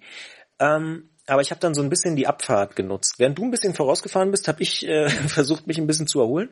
Und ähm, die Abfahrt hat Spaß gemacht. Das war schon eine coole Abfahrt. Hat Spaß gemacht, war auch landschaftlich halt einfach schön. Ne? Du hast, also wir waren jetzt nicht so im Rennmodus, dass wir keinen Blick mehr für nach links und rechts äh, machen konnten. Und ähm, man kam dann runter nach Antholz, bekannt für Biathlon. Biathlon-Stadion. Das haben wir aber nicht gesehen, aber dafür so einen schönen See und einen Wald und ach, das äh, die Panoramatapeten, äh, die wir uns, auf die wir uns so gefreut haben. Ich fand, die hat, haben wir heute schon zu Genüge bekommen. Ich dachte übrigens an einer Stelle, das könnte so ein Biathlon-Turm gewesen sein. Also ich glaube, wir sind durch die Strecke zumindest gefahren. Also die zieht sich ja da auch so ein bisschen durch Antholz. Also ich glaube, da was erkannt zu haben, wo ich dachte, ach, das ist doch im Winter hier die Brücke, wo die rüber müssen in Antholz. Das muss da gewesen sein, wo ich plötzlich 71 kmh auf dem Tacho hatte. Und ja. äh, dachte, vielleicht sollte ich jetzt doch mal bremsen, weil... Das dachte ich auch. Als äh, diese Geschwindigkeiten äh, bei mir auftauchten, habe ich auch gedacht, ah, wir sind ja am Ende doch nur Podcaster. Äh, vielleicht sollte man hier mal lieber bremsen, ähm, weil gerade hinten raus wurde es dann sehr, sehr breit und aber auch sehr, sehr schnell. Also dann war das windig, nicht mehr windig. windig. Ja, ja. Also das war definitiv so eine Stelle, wo ich auch dachte, ah, okay, komm, wir wollen auch noch die nächsten Etappen fahren und so. Ja, und dann kam aber noch mal ein fieser Berg. Also der war schon noch mal hart mit 15 Prozent. Ja, der, war, der war kurz, aber steil. Das war noch mal so ein fieser Stich mit. Ähm, also am besten fand ich die Situation, wie wir da so reinfahren und wir sehen das Schild mit dem 15 Prozent Zeichen und konnten beide nur noch lachen. Ja, da hat's uns auch noch mal schön die Schuhe ausgezogen. Ja, definitiv. Danach ging's dann aber. Also dann ging's so noch ein bisschen bergauf, aber so die letzten 15, 20 Kilometer rollt es ganz gut. Es war glücklicherweise auch die ganze Zeit bergab. Das hat vielleicht dabei auch ein bisschen äh, dazu beigetragen. Aber da dachte ich dann schon wieder so ein bisschen, also da war ich überrascht von mir selbst und mein Puls war auch wieder in einem Normalbereich, den ich kenne. Also das war irgendwie ganz, ganz nett, obwohl wir da auch nochmal ganz gut Tempo gemacht haben. Ja, nochmal schön äh, durchs Tal geballert. Das hat nochmal Spaß gemacht auf den letzten 20 Kilometern. Ähm, ja. Aber ein bisschen viele Autos waren es, ehrlicherweise. Ja, wir äh, sind da so dann teilweise über so Bundesstraßen gefahren und ich glaube, die Leute hier äh, halten jetzt auch nicht so viel von äh, Abstand halten beim Fahrradfahrer überholen. Das war mitunter schon ganz schön stressig, aber insgesamt trotzdem eine sehr schöne Runde. Kleiner Ausblick noch. Morgen kommt die Königsetappe. Morgen kommt die Königs. Und ich, und ich muss noch mal eine Lanze brechen für die, äh, bevor wir da äh, drauf blicken, äh, für die ähm, Mechaniker der Tour Transalp, die mir nach der Tour dann noch mal in zehn Sekunden ungefähr die Schaltung richtig eingestellt haben, weil ich immer nicht auf meinen Rettungsring gekommen bin, also auf den kleinsten Gang und damit wie so ein Elefant bei den Bergträge äh, hochgefahren bin. Und das haben die mir in zehn Sekunden zack gefixt. Das war gibt's so eine, ne, es gibt, muss man sich ja so vorstellen, dass der zu dieser Tour Transalp gehört ein riesiger Tross. Da gibt's SanitäterInnen, da gibt's MechanikerInnen, da gibt's Leute, die das Essen machen und die kümmern sich herzallerliebst um einen. Das stimmt, man kann die Räder oder muss die Räder sogar abgeben. Das ist, glaube ich, empfohlen zumindest. Das funktioniert alles ziemlich gut. Also da, das ist alles sehr, sehr gut organisiert. Aber bevor wir vielleicht doch nochmal auf morgen gucken, eine Sache ist schon aufgefallen. Es ist ein relativ altes Starterfeld und ein bisschen männlich. Also ich glaube, da gibt's noch Herausforderungen auf jeden Fall für die nächsten Jahre, glaube ich. Da muss sich, glaube ich, das Organisationsteam auch ein bisschen was einfallen lassen. Stimmt. Wenn ihr unter 30 seid, gerne Fahrrad fahrt und gerne auch äh, Panoramatapeten anguckt, dann kommt doch mal zur Tour Transalp. Ja, könnte man auf jeden Fall machen, aber vielleicht müssen sich auch die Organisatoren hier und da noch was einfallen lassen, dass es noch ein bisschen besser funktioniert oder dass es ein bisschen attraktiver wird, vielleicht auch für andere Menschen. Mhm. Das vielleicht so als erstes kleines Zwischenfazit nach der ersten Etappe. Zweite Etappe wollen wir noch ganz schnell besprechen. Ich habe ein bisschen Bammel, weil das ist echt drei Pässe, noch länger und fast ein Drittel mehr Höhenmeter, glaube ich, als heute. Ja, es sind 3300 Höhenmeter. Hör auf, komm, wir gehen schlafen. ja. Also morgen ist ja wird, ist, ist die härteste Etappe. 3300 Höhenmeter. Heute waren es 1900 Höhenmeter. Ja.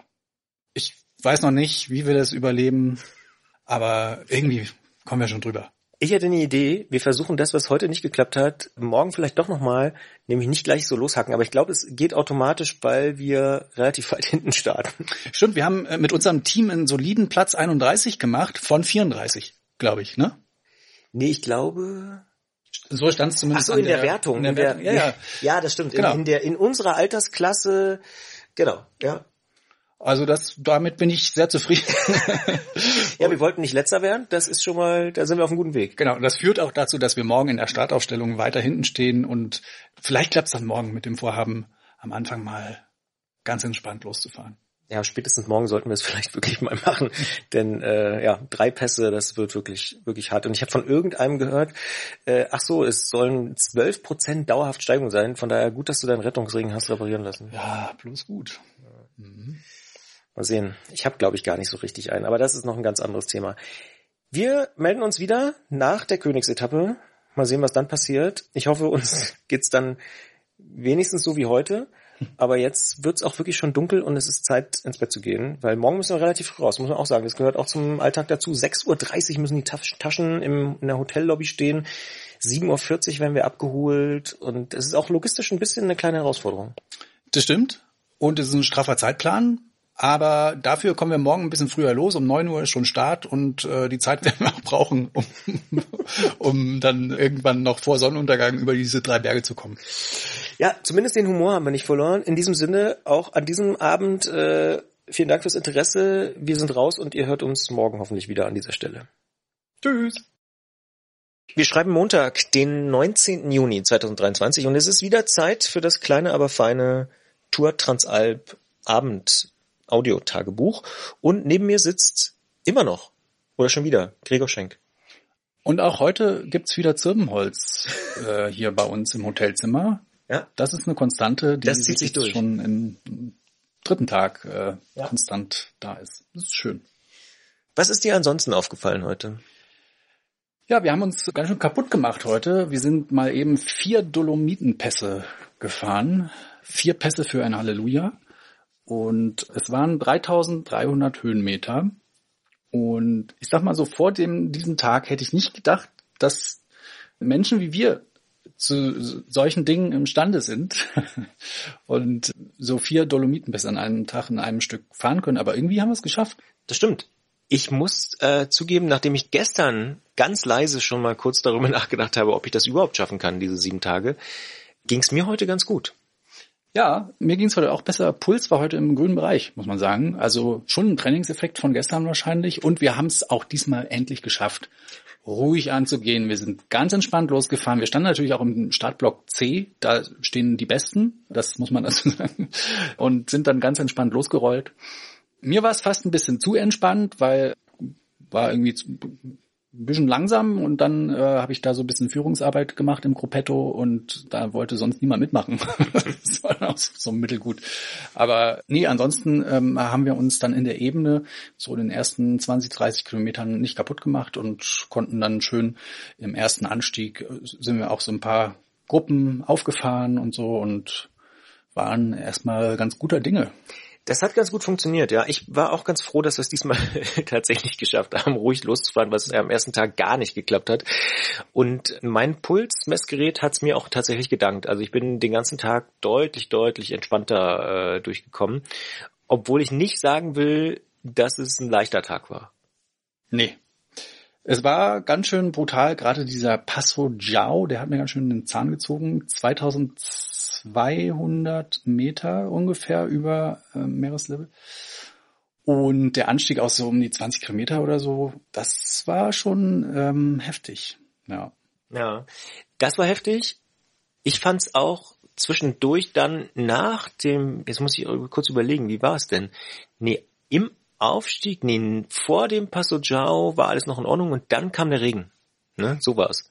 Genau, hat ein bisschen geregnet. Heute ähm, kamen die Regenjacken zum Einsatz. Eigentlich sagt man ja immer, wenn man die Regenjacke mitnimmt, dann regnet es nicht. Das ist eigentlich Gesetz, ja. Eigentlich Gesetz, aber heute wurde dieses Gesetz gebrochen. Aber es war, ich fand es auch nicht so schlimm. Also es hat so ein bisschen getröpfelt. Ähm, es, waren ja, es war ja ein Gewitter angesagt. Ähm, dazu kam es glücklicherweise nicht. Äh, wir hatten unsere Regenjacken dabei und äh, sind heile hoch und wieder runtergekommen. Ja, und es war wirklich glücklicherweise so nach der Verpflegung und eigentlich vor allen Dingen nur bergauf, wo es so ein bisschen genieselt hat oder getröpfelt hat. Und das ließ sich irgendwie ganz gut aushalten. War sogar fast ein bisschen angenehm. Also mhm. ich hatte da äh, gerade eine ganz gute Phase. Vielleicht auch, weil es ein bisschen kühler war oder so. Ich weiß ja, nicht. ich muss auch mal sagen, äh, äh, es gab heute zwei Phasen, wo du gesagt hast, ich lass die mal fahren, die Gruppe. und äh, End of Story. Äh, du fährst noch hin zur Gruppe und fährst noch dran vorbei. Und das ist so viel zum Thema, ich lass sie mal fahren. Naja. Ja, da müssen wir noch dran arbeiten, dass wir, dass wir äh, die auch wirklich fahren lassen. Ja. ja, die wurden dann so langsam und dann habe ich gedacht, na gut, dann können wir auch weiterfahren. Aber ja. Nee, aber insgesamt muss ich sagen, ich hätte auch nicht gedacht. Also gerade gestern hätte ich nicht gedacht, dass wir es heute so relativ gut entspannt ist das falsche Wort, aber äh, relativ gut und unbeschadet überstanden haben. Und ich fand auch sehr gut, das muss man, äh, das ist ein Lob an dieser Stelle an die Organisatoren. Die haben das Ziel auf dem allerletzten Pass oben gemacht, da haben sie Zeit genommen. Das heißt, die Abfahrt nach in den Ort, wo wir uns jetzt gerade befinden, die war neutralisiert und das war, glaube ich, total sinnvoll, weil damit gab es da keine wahnsinnigen Überholmanöver oder sonst irgendwas, sondern alle sind dann ziemlich gesittet darunter gefahren. Absolut. Und ich möchte auch nochmal mein tägliches Mechanikerlob loswerden, denn an so einem Tag, an dem es regnet, sehen die Räder natürlich danach auch aus wie Sau und da gibt es dann auch äh, im Tourtross die Mechaniker, die dann am Ende schön den Antrieb und die Kette und die Kassette so sauber machen, wie man es selber nie hinkriegen würde. Und das haben die mit unseren Rädern gemacht. Ich habe es gar nicht mehr wieder erkannt. Ich muss an dieser Stelle, wenn wir schon beim Thema Lob sind, den Zivilschutz hier in San Martino loben, denn die haben heute ähm, das Essen für die Fahrerinnen mmh, und Fahrer äh, kredenzt. Lecker Pasta.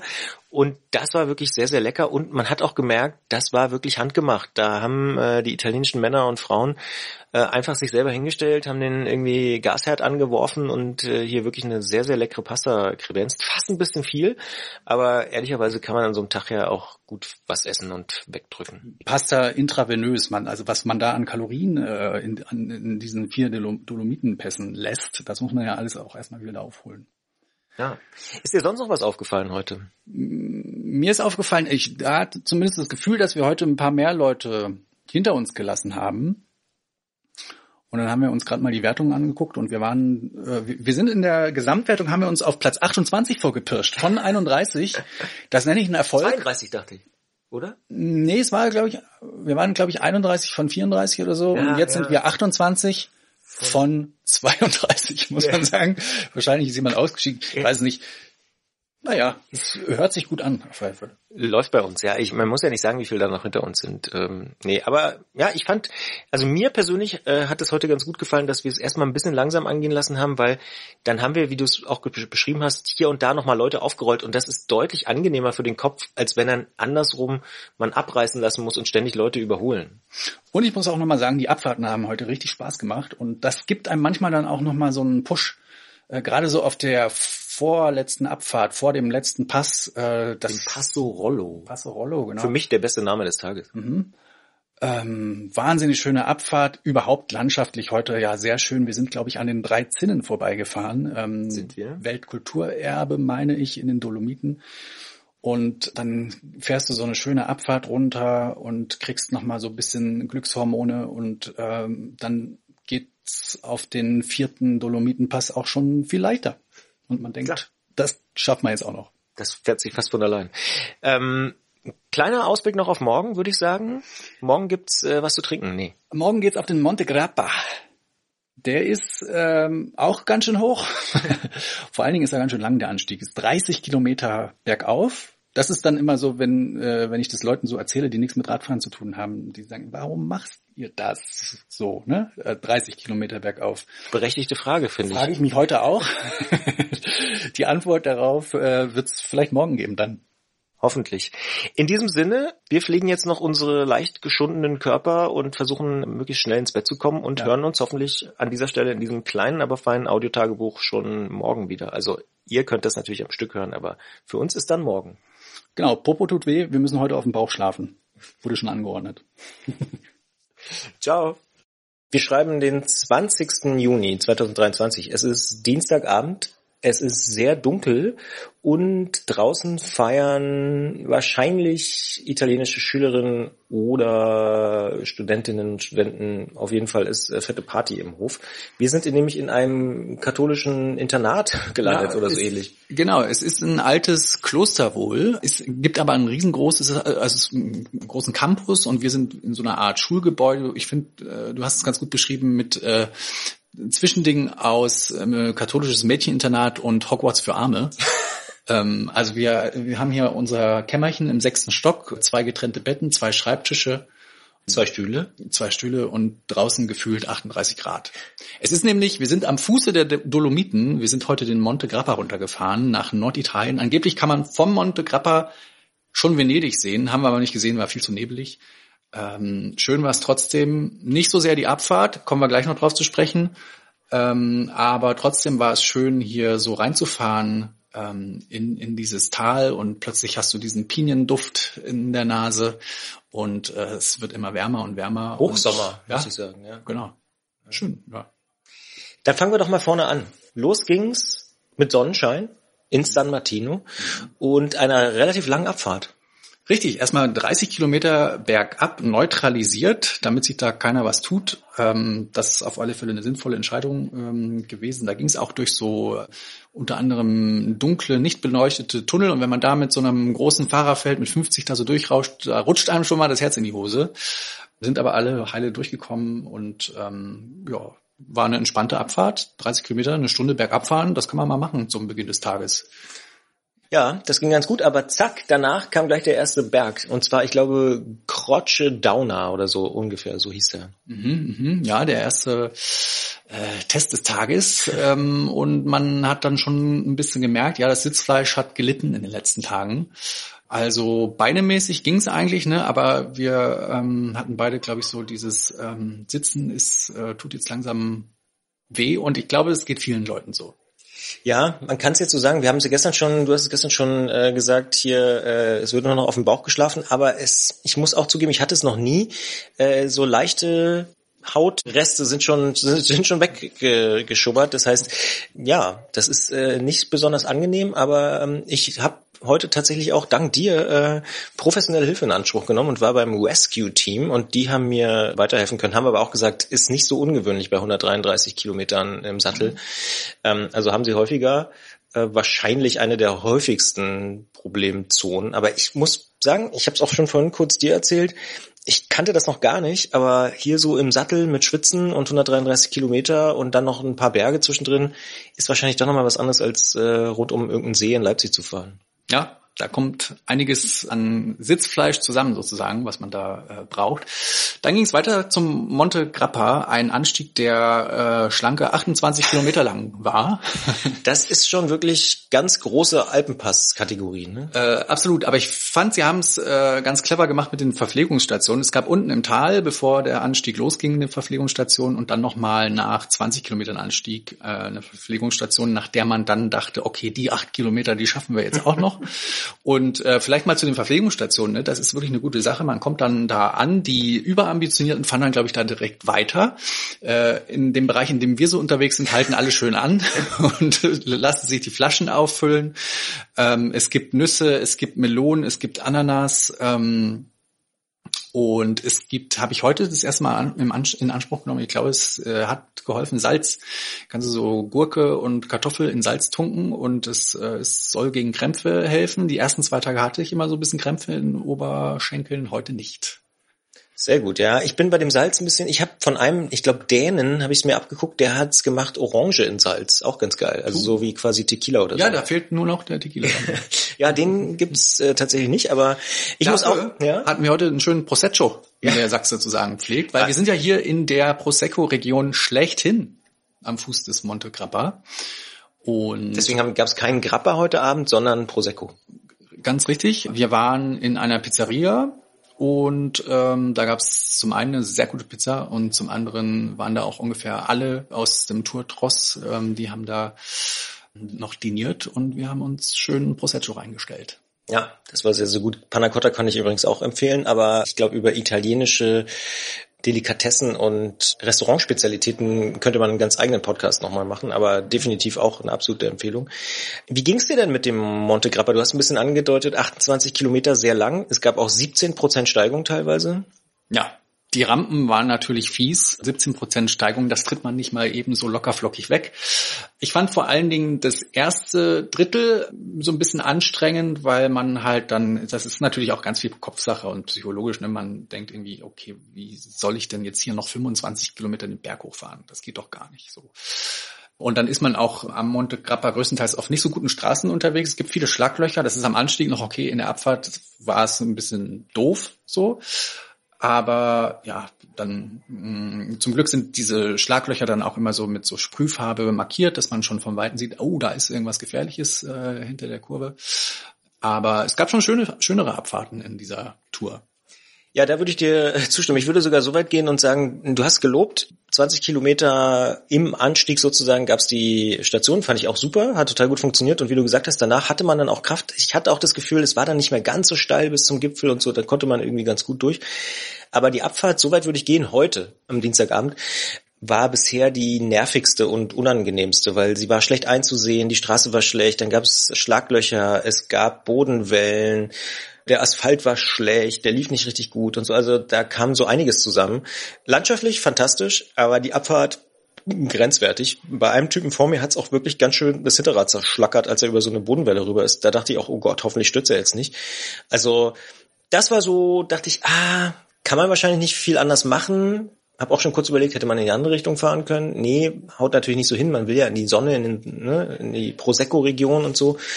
Aber irgendwie, hm, war ich nicht so begeistert von der Abfahrt. Aber gut, äh, ich bin ja nicht der Streckenkundschafter. Und ich habe noch eine schlechte Nachricht. Wir haben unseren sehr, sehr guten 28. Platz von 32 eingebüßt und runtergerutscht auf Platz 29. Aber ähm, ja, das holen wir uns wieder zurück.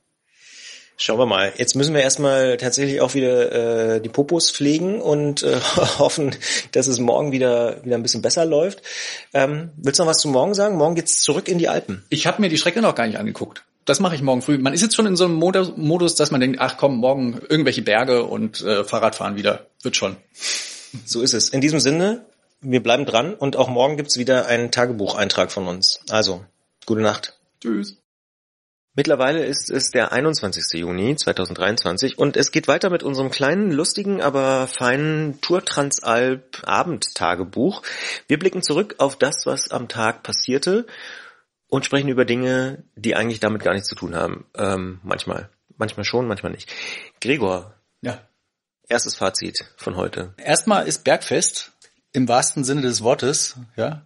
Wir haben die Hälfte der Strecke geschafft oder jetzt auch über die Hälfte der Strecke geschafft. Das ist schon mal schön. Wenn man sich dann aber anguckt, wie es uns dann so ging zur Hälfte der Strecke, dann muss man doch auch sagen, puh, das wird nochmal ein hartes Stück Arbeit. Und also heute war wirklich ein, der härteste Tag von allen, obwohl wir das äh, nicht so wirklich gedacht hätten. Etappe war sehr lang, 141 Kilometer, 2600 Höhenmeter haben wir gemacht. Die längste Etappe der ganzen Tour. Die längste Etappe und die heißeste Etappe. Sie war so heiß. Äh, schon heute Morgen war es extrem schwül und ähm, die äh, Sonne hat äh, ordentlich runtergebrezelt und wir ja, sind ganz schön ins Schwitzen gekommen. Und es gab auch dieses Mal so dieses, ne, es gab, gibt ja immer so zwei Verpflegungsstationen in einer Etappe und die erste und die zweite die waren immer so 50 Kilometer voneinander entfernt diesmal und das war schon für so einen Tag, wo du im Prinzip permanent dich mit Wasser übergießen und trinken musst, doch ein bisschen äh, fast zu so knapp. Also wir sind so ein bisschen aufs, aufs, wie sagt man, aufs Trockene gelandet. Nee. Ja, in, also mit dem letzten, ja, mit dem letzten Rad noch irgendwie ange aber tatsächlich genau trocken gelaufen, ja, könnte man glaube ich sagen, im, um im Bild zu bleiben, genau. Auf jeden Fall, das ging mir auch so. Hätte ich mir zehn Kilometer früher gewünscht, haben auch ein paar Leute gesagt, oh, eigentlich hätte ich die schon früher haben müssen. Ist wahrscheinlich logistisch auch immer nicht so einfach, da dann die Station aufzubauen und so, aber zehn Kilometer früher wäre deutlich besser gewesen, weil da waren zum Beispiel meine Wasserflaschen leer. Hm. Ja, das war tatsächlich ähm, ganz schön heftig heute. Dafür habe ich heute einen Promi getroffen im Feld. Ich habe Max getroffen. Max ist ein YouTuber, der hat äh, 12.000 äh, ähm, Leute, die auf YouTube so Videos angucken, wie er äh, Bikepacking von München nach Athen macht oder sowas. Und ganz witzig, immer wenn der bei Strava zu so einem Community Ride aufruft, also das kann er mittlerweile gar nicht mehr machen, weil dann kommen zu viele Leute und dann müssen sie irgendwie die Strecke absperren oder so. Also äh, genau, und der fährt da hier auch mit und macht ein bisschen Videos und wir haben mit Schrecken festgestellt, dass er auch irgendwie eine Stunde schneller unterwegs war heute als wir. Aber hey, es geht ja um die Landschaft und um die Panoramatapete. Absolut. Und, das muss man auch sagen, er ist nicht jede Etappe mitgefahren. Nee, er ist ja am Passo Giao ausgestiegen und hat sich schön von seinem Team Specialized da äh, durch die Gegend kutschieren äh, lassen, weil er war ja krank. Äh, sei, also sei ihm natürlich gegönnt. Ähm, aber ja, es ist schon, es sind schon sehr viele ambitionierte Leute hier unterwegs, das haben wir schon festgestellt, die ordentlich hier die Berge hochdrücken. Und wir, bei uns ist ja eher so, dass wir äh, so, äh, wir haben mittlerweile so äh, unsere zwei verschiedenen Fahrertyp Typi äh, quasi haben sich herauskristallisiert. Ne? Also du fährst immer am Berg davon, wo ich dann irgendwann sage, ich habe keinen Bock mehr. Und dann kommt die Abfahrt und da fahre ich dann weg. Ja, das ergänzt sich super. Ja. Äh, ich habe auch schon gesagt, eigentlich müsste man, wenn wir auf Zeit fahren, müsste man so machen, dass ich immer vorfahre am Berg und du mich dann eh immer einholst in der Abfahrt. Das wäre wahrscheinlich die zeiteffizienteste Möglichkeit, weil so warte ich oben und du wartest unten.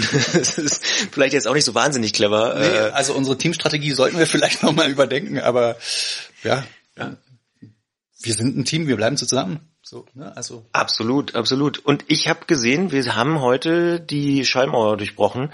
Wir sind auf Platz 199 und 200 in der heutigen Etappe. Unter die Top 200, yay! ja, das ist ein großer, werte ich als großen Erfolg. Mhm. Ja, das ist absolut richtig. Und wir wollen natürlich auch den Platz in den Top 30 bei den Masters äh, bewahren. Richtig, und wir sind auf Platz 29 und das geben wir auch nicht mehr her. Aber ja, ist, also am Ende geht's ja wirklich darum, hier irgendwie eine schöne Zeit zu haben und ähm, durch eine wahnsinnig schöne Landschaft, äh, die Alpen und die Dolomiten mit dem Fahrrad zu fahren. Und es ist schon, es ist schon geil. Wir sind heute auf so eine Hochebene gefahren.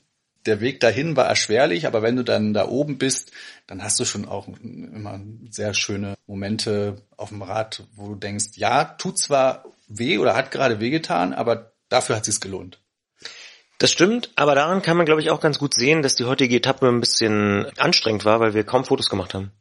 Stimmt. Heute ein Tag ohne Fotos, weil war also dafür dafür hat es nicht mehr gereicht, dass die Stärke, um ein Handyfoto zu machen, die war nicht mehr da.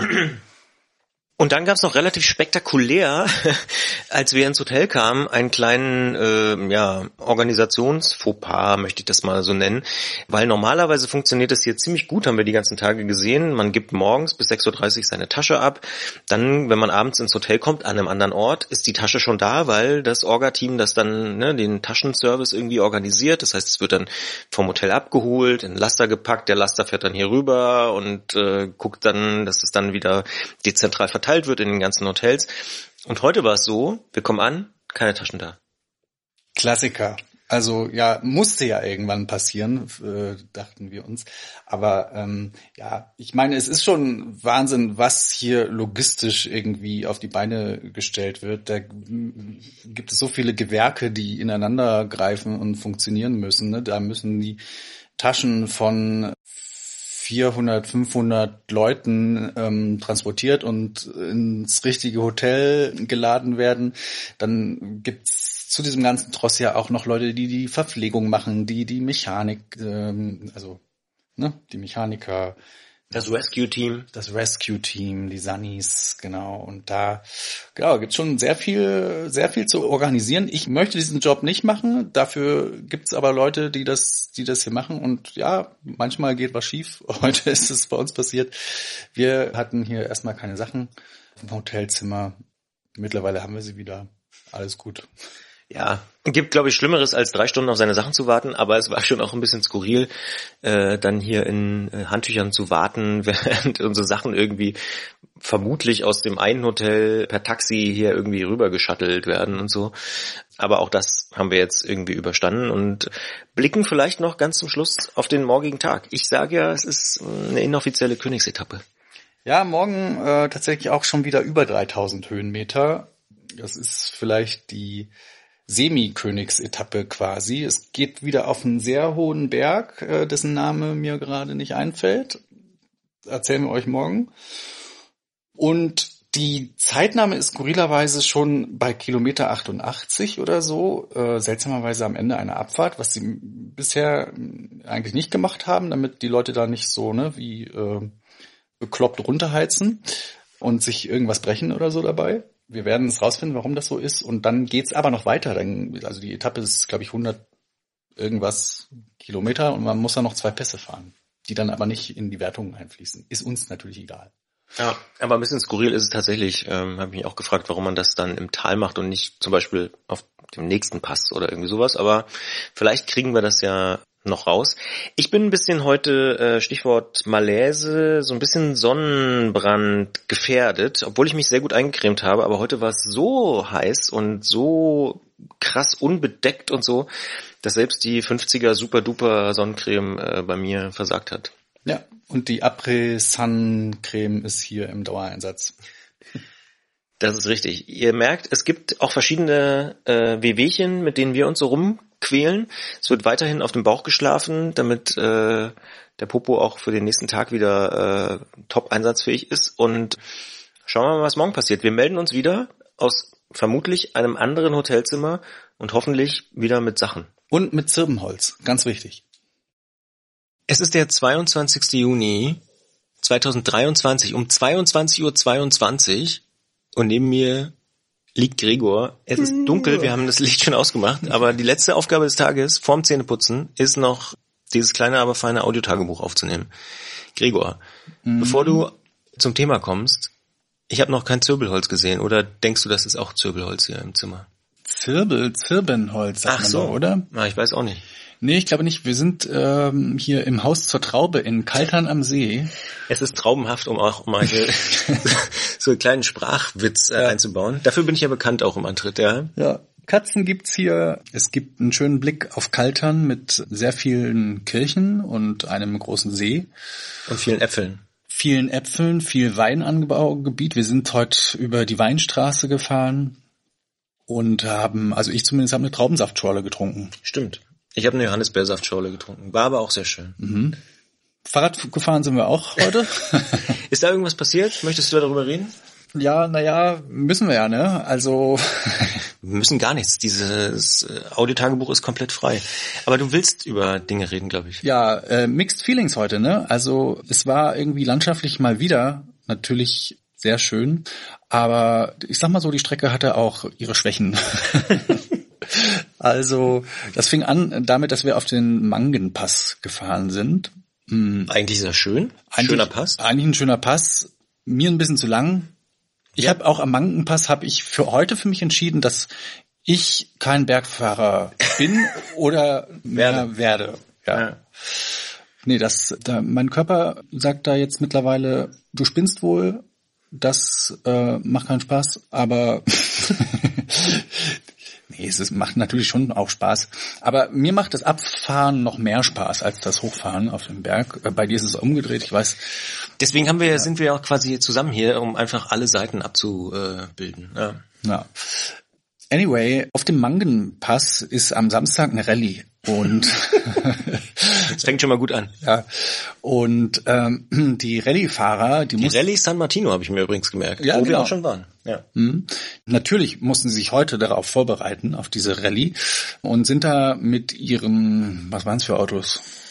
Ich würde sagen Mittelklasse-Autos, so, ja, so VW Golf, Skoda. Genau, so VW Golfs mit einem tschechischen Kennzeichen und sind da äh, die, den Berg, also den Pass hoch und runter geheizt, während äh, da so ein Radrennen ja im Prinzip stattfand, also über mehrere Stunden äh, 500 Leute mit dem Fahrrad da hoch und wieder runtergefahren sind. Und mindestens eine sportliche Ausfahrt, sagen wir mal so, ja. Genau, und äh, währenddessen ist hier, ich nenne ihn mal Piotr, äh, mit seinem Skoda mit, mit 80 kmh an mir vorbeigefahren in der Kurve, als ich schon mit 60 da äh, bergab gefahren bin und hat mich derb geschnitten und äh, hat das ungefähr noch fünfmal gemacht, weil er immer angehalten ist dann irgendwo in der Kurve und meinte jetzt nochmal irgendwie einen Rallye-Test da machen zu müssen. Und das hat er irgendwann nur noch genervt. Ne? Also, ja, wie ging's dir? Na, ich greife das mal auf. Also vielleicht A, es hätte natürlich auch Karl-Heinz sein können, aber in dem Fall war es offenbar jemand äh, aus Tschechien. Ne? ähm, das war jetzt, ja. Ja, ja. Also waren Leute, also ich habe sehr viele unterschiedliche äh, Kennzeichen da gesehen. Ja. Mhm. Aber du hast es ja quasi schon angesprochen, für mich ist es tatsächlich immer so, es klingt ein bisschen absurd, aber die Abfahrten sind für mich das Stressigste. Wenn ich hier mit irgendwie 50 oder 100 Leuten äh, so runterfahre. Also wenn die ganz am Anfang kommen, dann bin ich wirklich auch tierisch angespannt und macht mir das auch überhaupt keinen Spaß. Ich hatte eine sehr schöne Abfahrt. Und zwar die vom Mangenden Pass runter, weil da bin ich alleine los und da war auch erstmal niemand. Mhm. Und die Rallye-Typen waren noch nicht da, oder mhm. jedenfalls nicht in dem Moment, als ich gefahren bin. Mhm. Und da konnte ich so für mich mein eigenes Tempo fahren. Mhm. Bei 50 ist dann Schluss, irgendwie so 30 bis 50.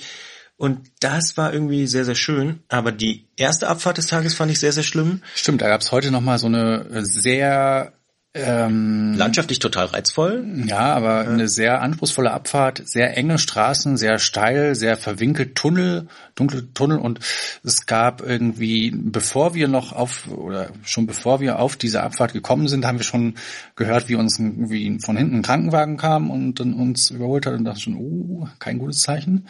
Äh, dementsprechend respektvoll sind wir dann in diese Abfahrt reingefahren und haben dann da auch irgendwie in der Kurve stand halt der Krankenwagen und da lief gerade einer so mit einem blutüberströmten Kopf. Ja, das war Nein. wirklich nicht so schön. Da habe ich dann, da kriege ich dann wirklich noch mehr Bammel vor der Abfahrt, ja, ehrlicherweise. In der nächsten Kurve saß einer, ich habe da nur so die Beine gesehen, über den Rest lag da so, so eine Decke, so eine, ähm, so eine, wie heißt die, ja, ja so eine Erste-Hilfe-Decke, ja, ja. Genau. Ja. Und da hat's einige ganz schön geledert ja. heute. Ja, und das war halt auch relativ schnell. Also es gab so zwei größere Hügel, würde ich jetzt mal so nennen. Pässe kann man die nicht wirklich nennen, aber es waren halt noch sehr, sehr viele Leute zusammen und dann in diesen mhm. sehr engen Kurven und so. Mich hat auch einer im Tunnel überholt, da dachte ich auch so, oh, das muss doch jetzt nicht sein. Es war ein dunkler Tunnel irgendwie und der ist dann links an mir vorbei. Die waren jetzt nicht wahnsinnig lang, aber trotzdem, das ist so eine Situation, wo ich so denke, warte doch noch die 100 Meter ab und dann kannst du mich immer noch überholen. Ähm, aber das sind für mich tatsächlich so die Momente, wo ich so denke, oh, uh, und dann fahre ich lieber so einen Mankenpass hoch und mhm. finde da so mein Tempo und das macht mir dann wiederum Spaß. Einmal habe ich mich heute auch so ein bisschen an einem mal so festgebissen, weil ich irgendwie schon so geahnt habe, ah, da könnte ich irgendwie mitgehen und äh, das macht mir dann irgendwie Spaß, mich dann so Kilometer um Kilometer da nach oben zu quälen. Also es ist auch nicht so, dass ich jetzt denke, oh, ist alles super easy, aber irgendwie merke ich, dass es mir offensichtlich leichter fällt als anderen und äh, das macht dann wiederum so ein bisschen Spaß. Aber du bist ja dafür in der Ebene auch total stark. Also von daher, ich glaube, wir sind da so ein bisschen anti antizyklisch. Was fällt mir noch ein zum heutigen Tag? Ja, die erste Abfahrt war Ähm, doof, die letzte Abfahrt fand Genau, ich auch dann, doof. dann gab es ja. eine, also die Zeit wurde heute schon bei Kilometer 88 genommen, äh, mit der Begründung, dass danach es auf eine große Bundesstraße geht und da kann man halt kein ähm, Rennen mehr fahren. So. Und Mhm. war dann tatsächlich auch so, wir sind dann da abgebogen und zack kam schon der erste Laster mit so Holz, äh, Baumstämmen beladen ähm, an uns vorbeigezischt. Und das war auch ein bisschen eklig, diese Bundesstraße dann Mhm. da zu fahren. Genau. Allerdings gab es da dann noch mal eine sehr lange, schöne Abfahrt, wo man schön die Kurven einsehen konnte, mal richtig laufen lassen konnte. Das fand ich wiederum gut. Und dann sind wir auf die Weinstraße gekommen, landschaftlich super schön, Kaltern am See. Allerdings ging es dann noch mal so einen Stich hoch zum ins Ziel sozusagen. Das Ziel war also nicht in Kaltern, was weiß ich, auf dem Marktplatz im Dorf, sondern man musste dann noch mal so einen 13 Prozent Stich äh, hochfahren, vier fünf Kilometer. Ja, Stich ist ein bisschen untertrieben. Ne? also, es war schon ein richtiger Anstieg eigentlich. zum Ja. Sportplatz von Kaltern ähm, und da haben auch alle, inklusive wir, nur noch geflucht. Ja. ja, das war, war schon ziemlich hart, weil nach, was waren das, irgendwie fast 120 Kilometer, 119 oder 118 kommt dann nochmal so drei Kilometer über 10 Prozent Steigung durch so Apfelplantagen und dann in den Ort hoch und so, puh, das hat einem wirklich die letzten Körner gezogen. Aber, ja. Aber ich muss sagen, heute war ja so eine Art Königin-Etappe oder Königsetappe, jedenfalls äh, Teil 2, würde ich sagen. Also Wertung 5 von 5 Wieder über 3000 über Höhenmeter. 3000 Höhenmeter. Mir hat's relativ viel Spaß gemacht, abgesehen von den äh, Sachen, die du so gesagt hast, aber gerade diesen Mankenpass war sehr cool. Die Verpflegung haben sehr gut hingehauen, finde ich heute. Also ich hatte immer immer noch Wasser und äh, kam genau zur rechten Zeit. Also das hat irgendwie alles ganz gut geklappt. Aber du hast die Punkte angesprochen, wo es irgendwie so ein bisschen bisschen doof war. Zur Versöhnung gab es heute Abend Knödel in Südtirol. Das stimmt. So. Und Traubensaft, das hatten wir schon erzählt. Ja. Das war sehr, sehr lecker. Jetzt sind es noch zwei Tage. Wie blickst du auf morgen? Mixed Feelings, nee. Äh, ja, morgen soll es wahrscheinlich regnen, eventuell gewittern. Schauen wir mal. Es wird auf alle Fälle, haben wir uns gerade nochmal angeguckt, das Streckenbriefing, eine etwas ähm, geänderte Strecke geben, weil es irgendwie hier die italienischen ähm, Straßen äh, hier stattfinden. Und deswegen wird da auch schon irgendwie nach 40, 48, 48 irgendwie sowas, Kilometern ja, die ja. Zeit genommen. Vorher fahren wir noch so einen Pass hoch, den Mendelpass. Ja, das ist der Hausberg hier von Kaltern, wie Ja. ich gelernt habe. Ja. Ja, gut. Das geht sich aus. Und äh, dann fahren wir wohl auf einem Radweg äh, neutralisiert ähm, nach Trento. Kommt noch ein zweiter Pass nach dem Mendelpass, aber und dann ist, glaube ich, Ziel. Ach so, also sag doch sowas. genau, dann fahren wir durch Trento. Darauf freue ich mich schon so ein bisschen, weil Trento, schöne Stadt. Ähm, vielleicht sieht man ein bisschen was. Und dann gibt's aber nochmal so ein kleines Bergzeitfahren tatsächlich. Hier wird nochmal für die Gesamtwertung zählt das ähm, am Ende nach 100 Kilometern kommt dann nochmal so ein Pass, 10 Kilometer, glaube ich. Äh, mit äh, einer Steigung von unter anderem 20 Prozent am Anfang, die ersten 100 Höhenmeter. Und da wird nochmal Zeit genommen für das Gesamtklassement, aber das ist uns ja egal. Ja, ja, also das wird richtig wehtun, glaube ich. 20 Prozent. Wir hatten jetzt, glaube ich, mal 17 oder so. Hier am, ich habe schon vergessen, wie der Pass hieß. Das war schon hart. Mhm. Ich glaube hier Walle oder Wallis Pass oder so. Ja, Auf jeden Fall einer von denen. Und äh, aber nochmal drei Prozent mehr Steigung heißt einfach noch viel, viel steiler. Das ist ja das Fiese bei den Prozentangaben. Ja. ja, ja. Also, ja, ich habe von morgen auch Respekt. Ähm, mal sehen, wie das Wetter wird. Ich hoffe noch so ein bisschen, ich bin ja so ein bisschen Wetteroptimist, dass es vielleicht entweder vorher oder nachher regnet oder gar nicht oder so. Und dann schauen wir mal. Ich denke also ein bisschen irgendwie müsste man ja so einen Trainingseffekt haben und beim Puls zum Beispiel, bei mir sehe ich das immer auch, dass der immer äh, entspannter wird. Aber was so, ähm, ich habe ja auch so, so ein ähm, Wattmessgerät Gerät an meinem Fahrrad und Powermeter. Dann, äh, Powermeter sagt man genau. Äh, und da sieht man ja immer, was man so auf die Pedale drückt. Und da habe ich so ein bisschen den Eindruck, oh Gott, das wird von äh, Tag zu Tag immer ein bisschen weniger. Und da denke ich mir dann doch, ah, so ein Tag Re Regeneration, so ein Ruhetag, der wär's jetzt. Gegen Ruhetag hätte ich auch gar nichts einzuwenden. Ich weiß nicht, wie es den anderen Teilnehmern geht, aber das wäre irgendwie super. So ein Ruhetag am See oder so. Ja, oder eine Flachetappe. Oder, ja, flache Etappe wäre es. Oder eine Etappe, wo man nur abfährt. Das wäre was für mich. Na, oder nur, wo man nur hochfährt. Das wäre was für mich.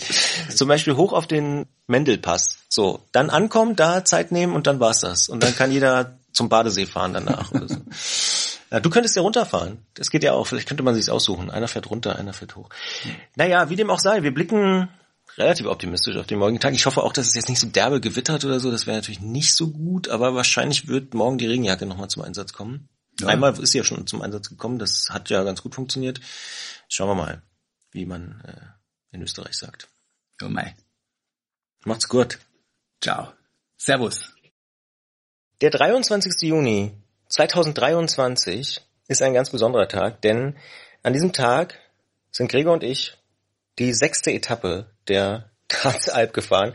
Und es ist auch wieder heute Zeit für unser kleines, aber feines Tour Transalp Audiotagebuch.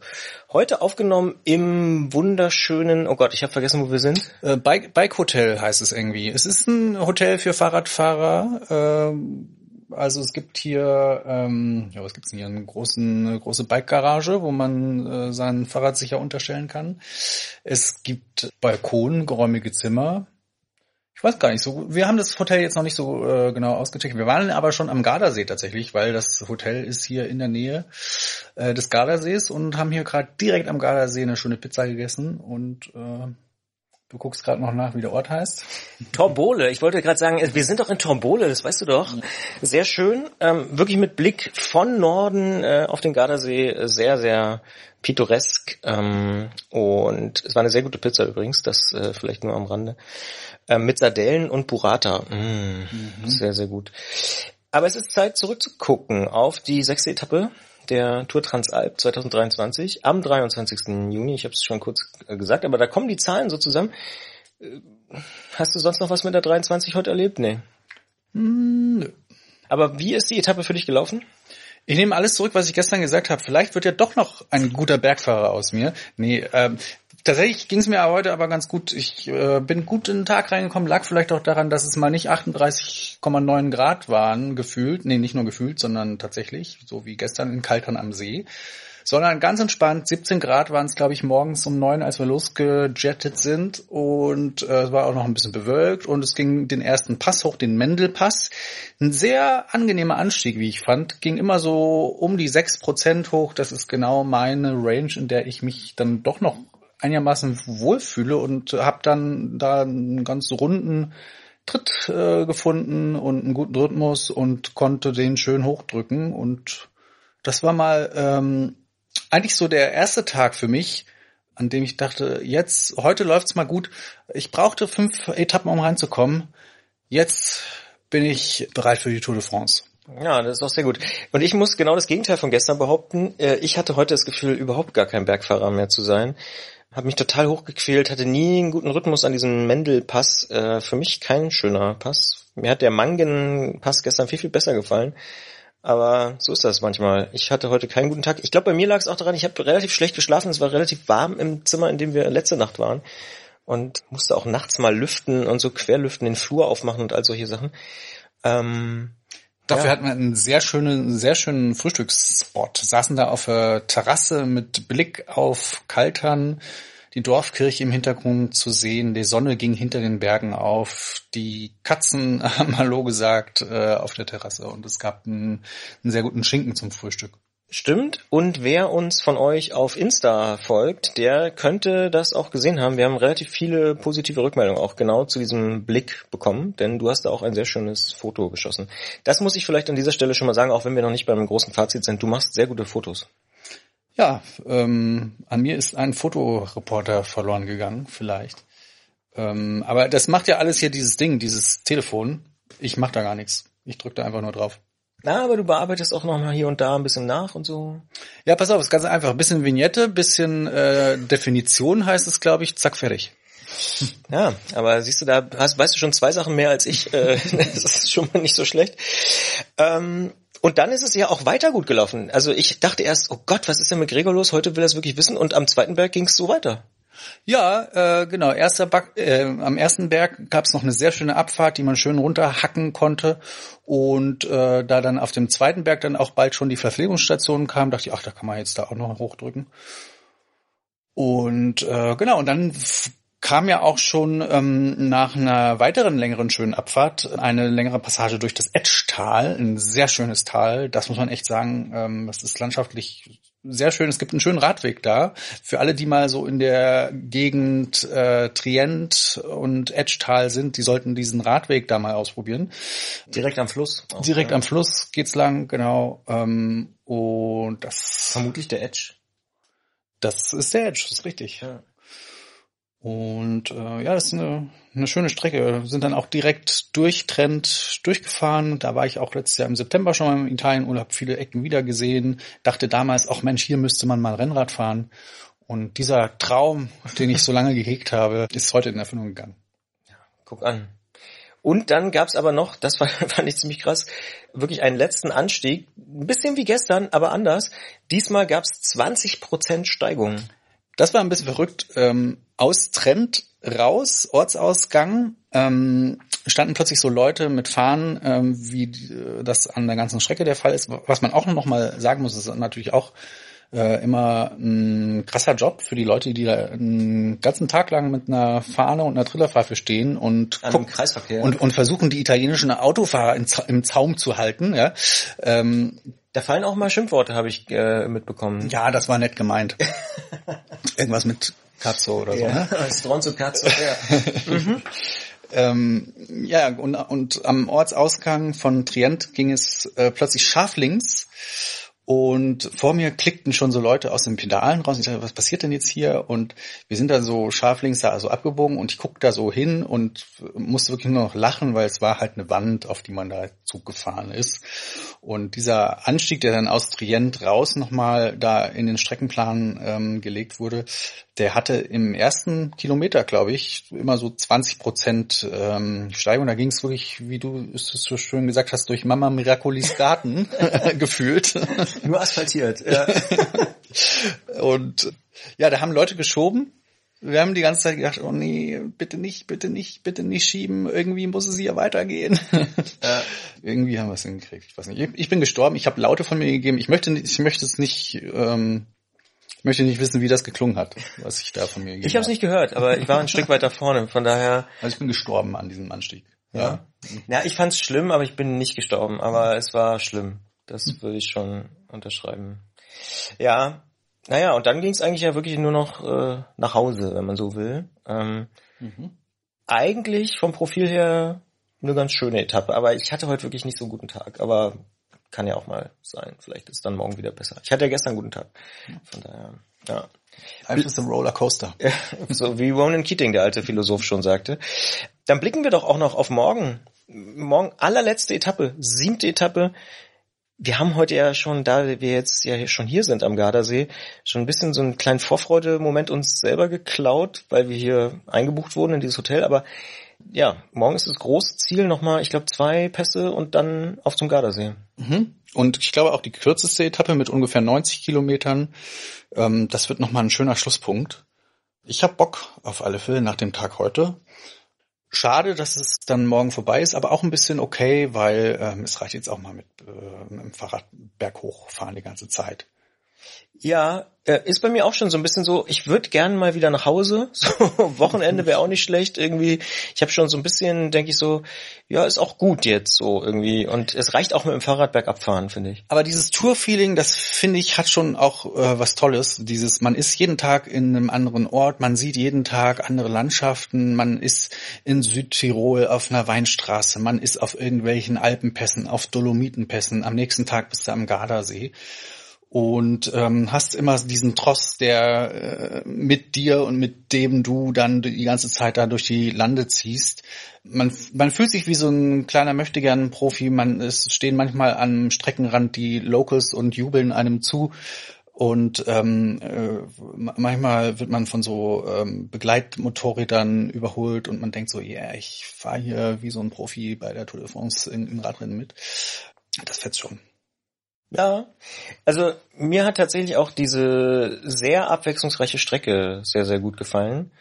War ja jetzt auch keine bewusste Entscheidung von uns, dass wir gesagt haben, ah ja, dieses Jahr ist die Tour Transalp irgendwie besonders interessant oder so, aber es ist eine Gegend, wo ich vorher auch noch nie Rad gefahren bin. Ähm, ich glaube, wir sind beide eher so französische Alpen äh, erfahrener, sagen wir mal so, ich würde jetzt auch nicht sagen Auskenner, aber aber so italienische Alpen und vor allen Dingen aber auch südösterreichische Alpen kannte ich so in der Form noch gar nicht zum Fahrradfahren.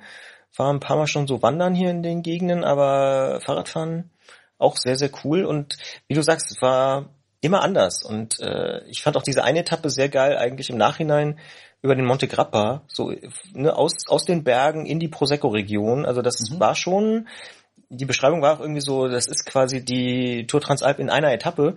Und das trifft aber schon ganz gut auf den Punkt. Du fährst über einen Berg und auf einmal ist alles ganz anders oder mhm. sehr anders. Auf einmal riechst du die Pinien und äh, hörst nicht mehr die Murmeltiere, sondern mhm. siehst irgendwie die Weinreben. Das ist schon ganz cool. Ja. Ich möchte dann außerdem auch nochmal festhalten, dass wir heute so gut drauf waren, äh, dass wir es heute zum ersten Mal geschafft haben ins Ziel, und zwar, äh, dass wir die Siegerehrung gesehen haben. Sonst kamen wir immer zu spät. Sonst war es immer so, wir sind angekommen und die Leute haben dann schon gefegt und gekehrt und haben äh, die Zelte abgebaut. Nein, aber äh, kurz davor war es aber schon. Ja, ja genau. Und ähm, ich glaube, ehrlicherweise, ohne dir den Zahn ziehen zu wollen, es lag auch daran, dass die Etappe heute ein bisschen kürzer war. Ja, okay. Aber trotzdem haben wir. Ja, wir waren vor der Siegerehrung da. Das ist schon äh, wird, wird in Erinnerung bleiben, genau. auch bei mir. Und da ist mir aber auch nochmal aufgefallen, also die Situation war die folgende, es gab äh, so ein kleines Podest mit einer Siegerehrung, da wurden dann die äh, Fahrer aus den jeweiligen Altersklassen und Wertungskategorien ausgezeichnet.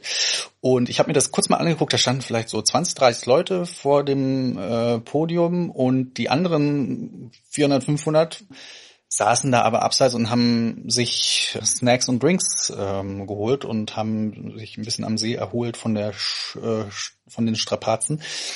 Und da haben wir heute auch schon mal so ein bisschen drüber nachgedacht. Ähm, klar, bei so einem Amateurrennen interessiert man sich jetzt vielleicht nicht so unbedingt, wer da jetzt den ersten, zweiten oder dritten Platz gemacht hat, ob da jetzt der äh, Stefan Obermeier oder wie auch immer äh, er heißt, äh, da jetzt die Führung verteidigt hat oder oder nicht, äh, sondern eigentlich interessierst du dich für die Stories. Ne? Wir haben auch schon ein paar Leute im Fahrerfeld kennengelernt und mit uns mit denen unterwegs unterhalten und gequatscht und du erfährst Geschichten. Warum fahren die Leute bei so einer Tour mit? Warum quälen die sich da hoch? Warum machen die das? Seit wann fahren die Fahrrad? Warum fahren die Fahrrad? Das sind eigentlich die Geschichten, die uns schon mehr interessieren und vielleicht wäre das ja auch nochmal ein Ansatz für die Tour Transalp, diese Geschichten nochmal so ein bisschen zu erzählen. Abseits von wer hat jetzt Bestzeiten welche Wertungen gewonnen und wer, ja. wer hat welche Bestzeiten gemacht oder so. Ja. Ja, da muss ich dir zustimmen. Das ist, glaube ich, so in den letzten Tagen immer mehr auch in uns gereift, diese Erkenntnis, dass es eigentlich total spannend ist, welche Leute da so mitfahren und auf welchen Rädern sie fahren und so. Also ich habe zum Beispiel sehr alte 90er Jahre Titanrahmen noch gesehen mhm. oder äh, auch aber sehr neue, hochwertige Supermaschinen und so. Und dann gibt's Leute, die sind eigentlich Triathletinnen und fahren mhm. hier mit, weil sie es als Vorbereitung nutzen oder weil sie auch irgendwie, also das ist sehr, sehr, sehr, sehr heterogen und dann, wir haben auch eine Gruppe getroffen, der Klassiker, die in der Bierlaune entschieden haben, die machen das und so und sich jetzt hier die Berge hochquälen. Das sind eigentlich echt tolle Geschichten und mich würde auch eher interessieren, wie die Leute dazu gekommen sind, was sie so motiviert und antreibt, als jetzt, der hat jetzt zehn Sekunden Vorsprung auf den oder die hat jetzt da heute ein bisschen Zeit verloren oder irgendwie so. Ich habe so das Gefühl, das wäre eigentlich spannender und gerade auch für Social Media und äh, die Leute vor Ort und so. Mhm. Ähm, wäre nochmal eine Überlegung wert, glaube ich, für die Organisatorinnen und Organisatoren, mehr in diese Richtung zu gehen, weil eigentlich hat ja jeder Einzelne, so platt das klingt, hier eine Geschichte zu erzählen von den Leuten, die hier starten. Mhm. Und davon ein paar mehr sichtbar zu machen, finde ich auch irgendwie sehr, sehr cool. Ja, ja, auf alle Fälle. Weil das ist, war auch das, was mir im Vorfeld sehr oft als Frage gestellt worden war. Warum fährst du denn damit? Was, also, warum gibst du dir den Stress, da an sieben Tagen 18.000 Höhenmeter zu machen? Und darauf hat jeder und jede eine ganz unterschiedliche Antwort. Ja. Und warum? Weil ich bekloppt bin. ja, das wissen wir ja schon länger. Aber deswegen muss man ja noch nicht 18.000 Höhenmeter fahren. Aber vielleicht können wir das ja morgen oder äh, in einem Abschlussgespräch noch äh, vielleicht mit Gerolf oder so auch ja. klären. Ja. Das ist so komplex, das machen wir mal extra. Ja, machen wir so. Ich äh, freue mich auch auf morgen und ich habe schon gesagt, auch so ein bisschen aufs große Finale. Weißt du schon, was du anziehen wirst? Ähm, das muss ich mir nochmal überlegen. Na, das ist doch gut. Da hast du noch was zu tun. Der Abend ist auch noch nicht ganz zu Ende, obwohl jetzt langsam wird's dunkel. Und wir sind raus für heute, aber versprochen, morgen kommt natürlich noch das große Fazit und äh, wir blicken nochmal zurück auf die sieben Etappen der Tour Transalp 2023, die wir dankenswerterweise mit Unterstützung der Tour hier mitfahren durften als Antritt-Team. Und Shoutouts. Shoutouts. Und weißt du unseren aktuellen Platz eigentlich? Das vielleicht als letztes? Nee. Wir sind, glaube ich, immer noch auf unserem äh, Platz 28, den wir schon seit Anbeginn äh, der Tour. Ja, wir waren, glaube ich, erstmal auf 31. Ach stimmt, so. wir haben uns so ein bisschen vorgekämpft. Wir haben uns derbe nach vorne gekämpft. Aber dann ist nicht mehr viel passiert, wie das oft so ist bei so äh, großen Grand Tours. Ja, das in da der ist mehr- Gesamtwertung, die ist dann entschieden. Da ist nicht mehr so viel Bewegung drin. Ja, ganz vorn vielleicht noch. Ja, nee, das stimmt. Aber wir haben ja auch gelernt, Ergebnisse sind Schall und Rauch. Ähm, dementsprechend schauen wir auf morgen. Wir hören uns morgen aus diesem Zimmer hier wieder. Das ist auch noch was, was ich loswerden will. Wir sind zum ersten Mal eine Nacht, also zwei Nächte in einem Zimmer. Also das ist eine absolute Premiere. Sonst, du hast gesagt, es ist wie so ein Wanderzirkus. Aber irgendwie auch ganz schön. Ich habe vorhin wirklich mal meine ganze Tasche ausgepackt und äh, hier in den Schrank geräumt. Das Ähm, hast, das hast du wirklich gemacht? habe ich gemacht, ja. Ja, und äh, damit fühle ich mich mental jetzt auch viel aufgeräumter. Dann kann ja morgen nichts mehr schiefgehen. In diesem Sinne. Bis morgen. Tschüss. Am 24. Juni 2023 können wir mit froher Kunde sagen, wir haben es geschafft, wir haben es getan. Siebte Etappe der Tour Transalp und wir sind beide im Hotelzimmer, wir sind beide gesund und wir haben zwei Medaillen mit nach Hause gebracht. Herzlichen Glückwunsch. Ja, herzlichen Glückwunsch selbst. Äh, wir haben es geschafft. Verrückt. Ja. Hast du immer dran geglaubt diese Woche? Grundsätzlich schon. Ja, grundsätzlich schon. Es gab Momente, an denen ich dachte, ob wir wirklich das so durchziehen werden und nicht vielleicht doch mal vielleicht einen Tag aussetzen oder so. Die Möglichkeit bestand ja immerhin. Das wusste ich zum Beispiel nicht. Aber Ist vielleicht auch besser so. Ja. irgendwie, irgendwie denkt man sich dann schon, wenn man irgendwie so äh, drauf und dran ist. Jetzt will man es aber auch schaffen für sich selbst und äh, sich so eine schöne Medaille abholen, äh, die wir heute bekommen haben und ein Finisher-Trikot. Und auf der Medaille steht auch nochmal schön, ich sehe das hier gerade vor mir, äh, was, was wir da geschafft haben mit der Tour Transalp. Wir sind sieben Etappen gefahren. Auf diesen sieben Etappen haben wir 19 Pässe überquert. So viel Pässe habe ich, glaube ich, mein ganzes Leben noch nicht äh, überquert mit dem Fahrrad. ja, ich auch nicht. 828 Kilometer haben wir zurückgelegt und auf dieser Strecke 18.596 Höhenmeter gemacht. Ach, ich glaube, auch so viele Höhenmeter habe ich, glaube ich, noch nicht in meinem ganzen Leben gefahren. Ja, weiß ich nicht. Vielleicht schon, aber ähm, es ist schon ein ganz schön Wahnsinn für was, was der Körper so imstande ist zu leisten.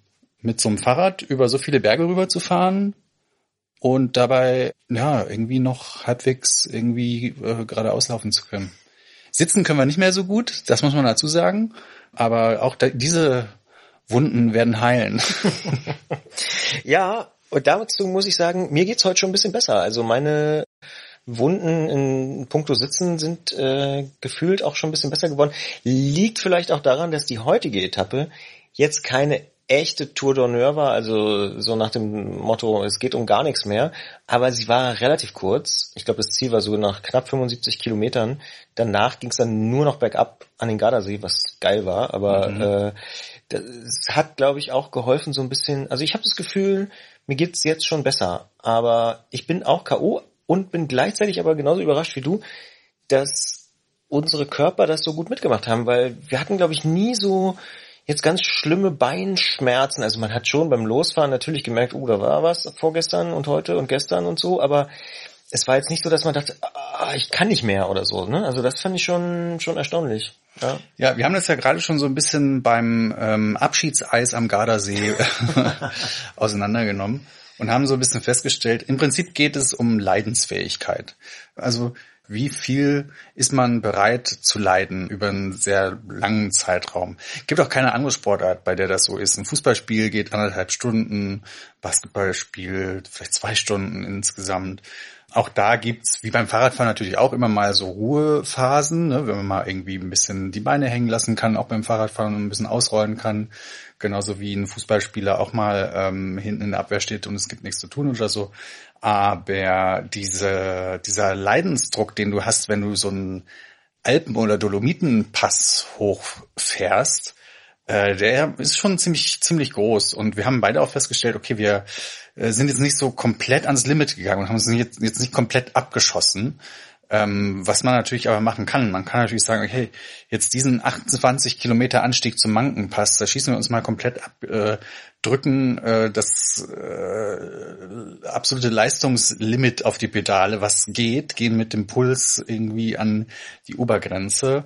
Aber das macht dann halt auch keinen, also mir zumindest, keinen Spaß. Geht mir auch so, habe ich glaube ich aus Versehen am ersten Tag gemacht. Also so ein bisschen. und, und das hat mir auch überhaupt keinen Spaß gemacht. Und die anderen Tage war es dann besser. Weil dann bist du in so einem Tunnel und dann wird es irgendwann nur noch schwarz und du siehst nicht mehr, dass links von dir der Gardasee ist, rechts von dir die drei Zinnen und äh, das will man ja auch sehen. Ja. ja, genau, das kommt noch dazu. Aber ich glaube auch, ich bin, also mir macht es wirklich Spaß, diese Pässe hochzufahren, aber ich bin nicht derjenige, das ist mir jetzt die Tage häufiger aufgefallen, der so, wie du sagst, so im Tunnel ist und so vollkommen alles dafür gibt, diesen einen Berg und jetzt noch diesen letzten Anstieg und so. Also ich bilde mir ein, in der Kategorie, in der wir gefahren sind, nämlich relativ weit hinten im Feld, waren ziemlich viele Leute in einem deutlich, deutlich höheren Puls- und Anstrengungsbereich als wir, weil die offenbar eine andere Motivation hatten, was ja auch vollkommen okay ist, aber das, da merke ich an mir selber, dass das fehlt mir irgendwie, das geht mir dann so ein bisschen ab, mich dann da so total abzuschießen. Aber ja. ja. Spannend war es trotzdem, weil ich hatte auch so trotzdem das Gefühl, du hast es ja ganz gut in den Zahlen auch ausgedrückt, dass man eben doch irgendwie an über Grenzen gegangen ist, die man vorher noch nicht überschritten hat. Und das mhm. ist schon auch irgendwie spannend. Ja. Und ich möchte auch nochmal sagen, dass wir mit der U23-Siegerin immer mal äh, mitgehalten haben. Kann man das so sagen, ja. Ja. Äh, genau, die hat es gab heute eine große Sieger, Siegerehrung, die ging auch nur zwei Stunden oder so, weil es so viele Wertungskategorien natürlich gibt, gibt viele Altersklassen und äh, unter anderem gibt es auch eine U23-Wertung und da hat zum Beispiel die Nadine gewonnen und die haben wir auf der Strecke ganz oft gesehen. Die hat uns immer mal überholt am Berg, manchmal haben wir sie überholt. Irgendwann kannte man sich. Das fand ich übrigens grundsätzlich ganz spannend, dass man doch über die Tage relativ viele Leute immer mal wieder gesehen hat und dann auch so gegrüßt hat und so. Also äh, ich würde jetzt nicht so weit gehen und sagen, man kannte das halbe Fahrerfeld, aber 30, 40 Leute oder so. Oder unseren Startblock zum Beispiel, da hatte ich das Gefühl, ah ja, da sind viele dabei, den habe ich doch gestern erst gesehen. Oder ach, guck mal, den hatten wir doch vorgestern an dem einen Pass und so. Ähm, das war schon so, dass man sich dachte, ja, also man, man, man hat wie so ein, schon so ein Gruppengefühl. Wir waren einmal in Startblock B, weil da hätten wir irgendwie jetzt am Ende starten dürfen. Und da habe ich mich fast ein bisschen verloren gefühlt, muss ich sagen, weil ich nicht, nicht, nicht in meiner normalen Peer Group war. Und dann waren wir die letzten Tage jetzt auch wieder in Stadtblock C und da hat es mir irgendwie besser gefallen. Ja, stimmt. Das, da hat man dann so seine Pappenheimer, wo man weiß, ah ja, der zieht am Anstieg immer davon, in der Abfahrt holt man den wieder ein äh, oder ähm, andersrum. Und hat ja auch immer auf den Startnummern hinten stehen meistens auch immer die Namen der Leute drauf und dann weiß man schon immer, ach, hier, Thorsten kommt wieder vorbei mhm. mit Sven im Schlepptau. Ja, das stimmt. Wir haben ja gestern schon so ein bisschen Fazit gezogen, aber trotzdem ist ja heute auch natürlich irgendwie Zeit, nochmal so ein bisschen so zurückzublicken. Körperlich, sportlich haben wir es, glaube ich, schon gemacht. Wir haben unser absolutes Ziel, was wir hatten. Wir hatten gar kein Ziel, ne? aber wir sind unter die Top 30 gefahren und wir haben den Platz auch hart gehalten. Was sagst du dazu? Ich bin wahnsinnig begeistert, super stolz auf unsere Leistung. Ich glaube, wir haben sogar, wir haben uns sogar noch mal verbessert auf Platz 26. Ja. Aber ich glaube, es liegt auch daran, dass noch ein paar Teams ausgestiegen sind. Und wir haben uns aber wacker äh, geschlagen und sind durchgekommen. Und ja, gab Leute aus der Crew, die das mit Bewunderung kundgetan haben. Und auch ungläubig geguckt haben. Weil sie wahrscheinlich dachte, ja, hier, die Deppen vom Podcast, die schaffen doch keine drei Berge irgendwie.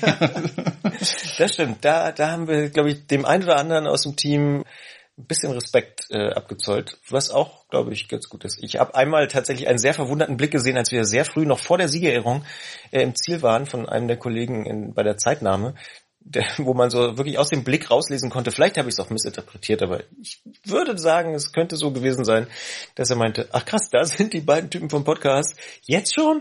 die kommen doch sonst eine Stunde später. Oder wie der Moderator äh, der Zieleinfahrt sagen würde, Christian Bollert und Gregor Schenk von Podcast Antritt.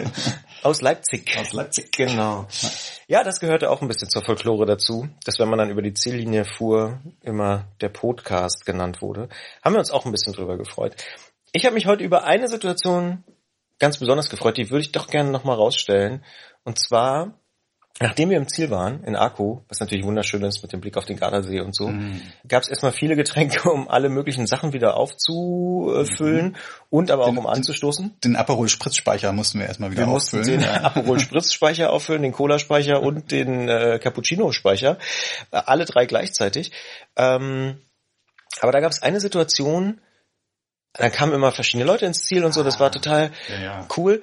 Und auf einmal brandete tierischer Applaus auf mhm. und das ja, ich sag mal, das medizinische Team, also der, der offizielle Name ist das Rescue Team, das Rescue -Team ja. äh, wurde nochmal durchs Ziel geleitet und da sind alle nochmal durchs Ziel und wirklich alle Fahrerinnen und Fahrer sind aufgestanden, sind aufgestanden, haben, haben ihren Aperol Spritz aus der Hand geworfen. ja.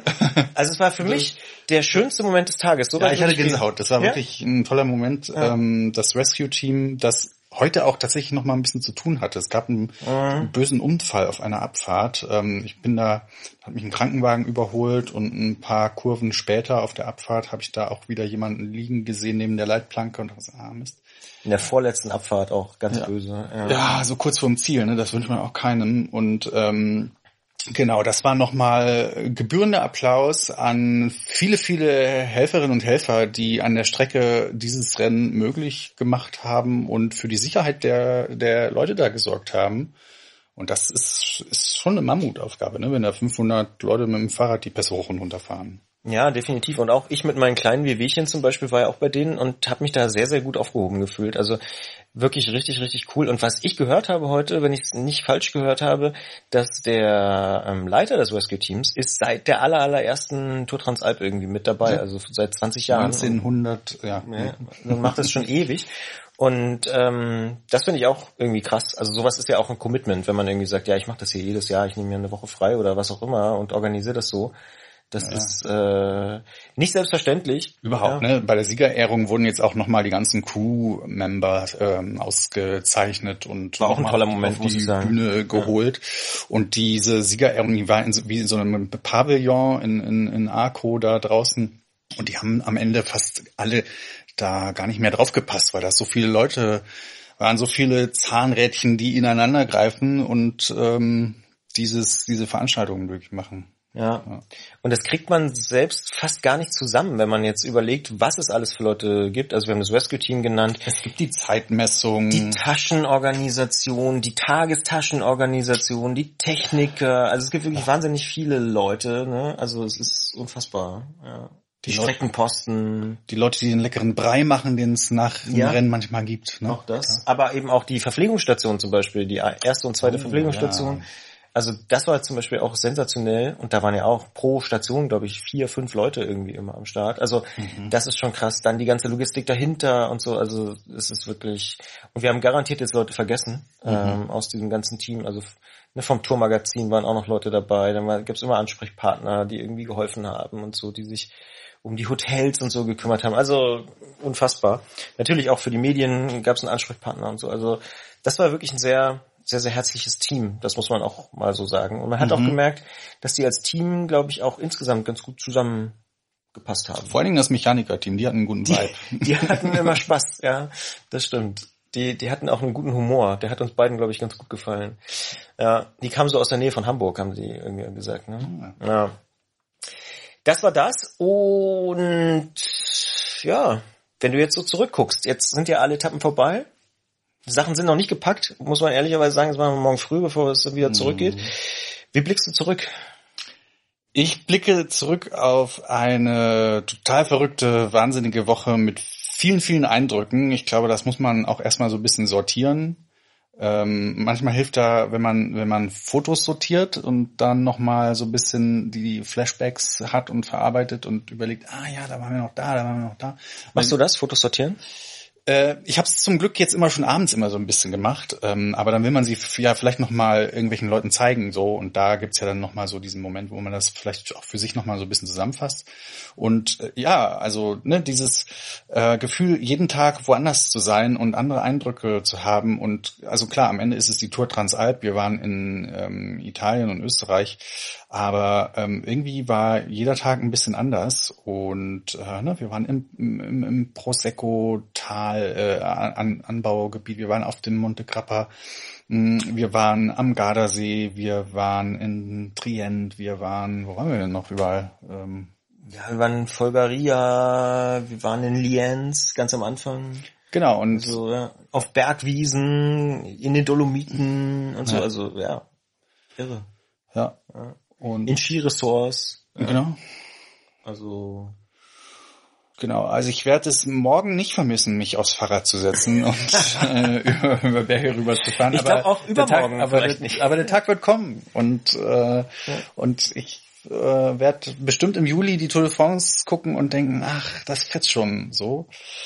Äh, mit dem Fahrrad über Berge fahren und schöne Landschaften und Panoramatapeten ähm, Kredenz zu bekommen mit äh, gleichgesinnten Leuten, die auch Spaß dran haben, Fahrrad zu fahren, schnell Fahrrad zu fahren, ähm, durch die Gegend zu düsen und zu ballern. Das ist schon toll. Ja, ich glaube, das geht mir ähnlich, kann ich glaube ich unterstreichen. Und ich habe auch für mich persönlich nochmal festgestellt, habe ich vorhin auch schon äh, beim von dir schon angesprochenen äh, Eis am Gardasee äh, gesagt. Ich fand es auch spannend. Ich fahre ja, das haben wir auch schon die Tage schon ein bisschen thematisiert, ich fahre ja gerne lieber bergauf als bergab. Dass das aber noch ganz gut funktioniert. Also ich habe das ja fünf, sechs Jahre auch nicht mehr gemacht, irgendwie wegen Corona und irgendwie ging es nicht in den Alpen, dann hat sich irgendwie terminlich vorher hat es irgendwie nicht gepasst und warum auch immer bin ich lange nicht mehr so richtig große Pässe gefahren und so. Und das war irgendwie eine schöne Erkenntnis, dass es immer noch geht. Dass es immer noch ganz gut klappt. Also ich glaube, man verlernt es auch nicht so richtig. Und ist vielleicht manchmal auch so ein bisschen so eine Frage, was man so für ein Fahrradtyp einfach auch selber ist. Aber das war irgendwie schön zu, schön zu merken, dass man das auch noch kann. Also, Mhm. ja. Ja, und wir haben das ja vorhin auch schon ähm, mal so ein bisschen angesprochen. Ich finde es auch total beeindruckend, wenn man dann auch in diesem Fahrerfeld so Leute sieht, die mit 60, 65 Jahren diese Tour mitfahren und das auch schaffen. Das, ist- das ist schon Wahnsinn. Und ähm, ich sag mal so, ich werde jetzt nicht nächstes Jahr die Transalp wieder fahren, aber warum nicht mit, mit 60 mit einem E-Rennrad nochmal über ein paar Pässe brettern oder so, keine Ahnung. Ähm, oder meinetwegen auch mit einem normalen Rennrad. Ähm, aber das fand ich schon ganz, ganz nett, dass das ähm, irgendwie ne, man auch bei den beim Fahrerfeld irgendwie einen Schnitt von den unterschiedlichsten Leuten und Gruppierungen von Leuten hatte. Wobei man sagen muss, der Altersschnitt war doch schon recht hoch jetzt bei der, bei der Tour Transalp. Und ich fänd's noch cooler, wenn noch ein paar jüngere Leute auch Bock haben, da mitzumachen bei sowas. Ja. Ja, also das ist mir auch aufgefallen. Also ich würde sogar so weit gehen und sagen, du hast ja jetzt zwei angesprochen, hier die Nadine, die unter 23 war und jetzt die Älteren. Und gerade die Älteren, da würde ich wirklich fast sagen, das ist schon wie so eine Art Inspiration für einen selber, dass man sagt, krass, wenn man mit 65 oder 70 oder so hier noch äh, über die Berge fährt mit seinem alten Renner, die die teilweise ja noch so, das waren nicht immer die neuesten super duper Carbonrahmen mit Scheibenbremsen, sondern schon teilweise noch sehr, sehr ältere Räder, aber die es natürlich auch gut schaffen über die Berge, wenn man, ne, und vor allem, wenn es das eigene Rad ist, und die einfach sich das so irgendwie als Aufgabe gestellt haben und das dann teilweise als Pärchen oder als Team irgendwie dann so durchgezogen haben. Hut ab und also, es klingt jetzt ein bisschen pathetisch, aber wenn ich so in 20 oder 30 Jahren äh, hier nochmal rüberfahren würde, äh, wäre ich schon sehr zufrieden, wenn, wenn das irgendwie so klappt. Mm, Und zu dem anderen Punkt, den du angesprochen hast, mich würde es natürlich auch freuen, wenn noch mehr Frauen beispielsweise mitfahren würden, wenn noch ein paar mehr jüngere Leute mitfahren würden. Und vielleicht ist das ja auch ein Ansatz, und das haben wir, glaube ich, hier und da in diesem Tagebuch auch schon so angedeutet, dass man noch mehr diese geilen Geschichten dieser Leute erzählt. Mhm. Also ich habe zum Beispiel auch zwei getroffen, die ähm, auf so alten Titanrädern noch unterwegs waren und so. Und die Geschichte von denen würde mich total interessieren. Mhm. Warum fahren sie dieses Fahrrad noch? Warum machen sie diese Transalp? Und äh, das würde mich so reinziehen. Da hätte ich so Lust, irgendwie im nächsten Jahr sozusagen mit denen wieder irgendwie. Ne? Also das ist, das ist vielleicht wirklich was auch für die Organisatorinnen und Organisatoren, wo man noch dran arbeiten kann, diese Geschichten aller Teilnehmerinnen und Teilnehmer irgendwie noch weiter rauszustellen. Mich persönlich, das haben wir auch schon mal kurz diskutiert, würde es viel mehr interessieren als die hat jetzt zwei Minuten Vorsprung und der hat jetzt acht Minuten Rückstand. Mhm. Das ist halt für mich weniger, weniger, ja, weniger Rennberichterstattung, mehr Fahrradkultur. Bitte, so. genau. Und damit sind wir eigentlich schon, äh, schließt sich der Bogen so ein bisschen zu Antritt, äh, wo wir auch nicht irgendwie Ergebnisberichterstattung machen, weil das können andere vielleicht auch besser, mhm. sondern es geht eher darum, die Leidenschaft vom Fahrradfahren zu thematisieren. Ja, ich würde sagen, wir packen morgen früh die Sachen. Ja. Wir fahren zurück nach Leipzig und äh, stellen das Fahrrad erstmal in den Keller. Ja, definitiv. Also mindestens, du hast gesagt, morgen ich würde sagen, auf jeden Fall auch übermorgen. Aber eigentlich, ne, jetzt irgendwie, wir haben uns unsere Strava-Kurven angeguckt ja. und äh, das ist wie so, äh, wenn so ein börsennotiertes Unternehmen plötzlich komplett durch die Decke geht. Ja. also äh, hat Höhen erreicht, die es noch nie äh, erreicht hat. Und das ja gut, aber vorher waren wir ungefähr Ramsch. Ja, ja. ähm, und irgendwie denkt man sich, na, so ein bisschen ausnutzen müsste man das schon und irgendwie dann nochmal ähm, am Wochenende nochmal eine Runde fahren, sich freuen, dass der Körper gerade äh, ein ganz gutes Level hat. Ja, ich werde am Wochenende auch definitiv äh, mal auf der Autobahnbrücke angreifen und, und da, da mal auf Zeit fahren. Nee, aber ja, klar. Also ich glaube auch, dass man relativ schnell wieder Lust bekommt, äh, Fahrrad zu fahren. Aber morgen oder übermorgen sicher nicht und auch nicht über übermorgen. Ähm, aber ja, ja, dann bleibt uns auch nicht mehr viel zu sagen, außer vielen Dank, dass euch das hier interessiert hat und ihr euch diese vielen, vielen Minuten dieses kleinen, aber feinen Audiotagebuchs irgendwie als Bonus im Antritt angehört habt. Ja. Es war ein Versuch, würde uns natürlich interessieren, wie es euch gefallen hat. Also schreibt gerne mal eine Mail an antritt.detektor.fm. Mhm. Dann äh, lassen wir es in Zukunft sein oder machen es noch häufiger, äh, je nachdem. Und ja, wir sind raus. Wir grüßen vom Gardasee. Yep. Wenn ihr Ausflugsziele sucht mit dem Fahrrad und noch nie hier wart, kommt mal hierher in die Dolomiten, in die Alpen. Gut. Ist natürlich jetzt nicht das, das super Geheimtipp, aber es ist eine schöne Gegend zum Fahrradfahren. Ja, definitiv. Und vor allen Dingen eben auch gerade so Österreich, Dolomiten, norditalienische Alpen, weil, glaube ich, nicht so ganz auf dem Zettel wie jetzt die ganz großen Klassiker, so Galibier und so äh, in, in mhm. Frankreich. Dementsprechend absolute Empfehlung und wir sagen ciao, tschüss und arrivederci. Buona notte. Ciao, ciao.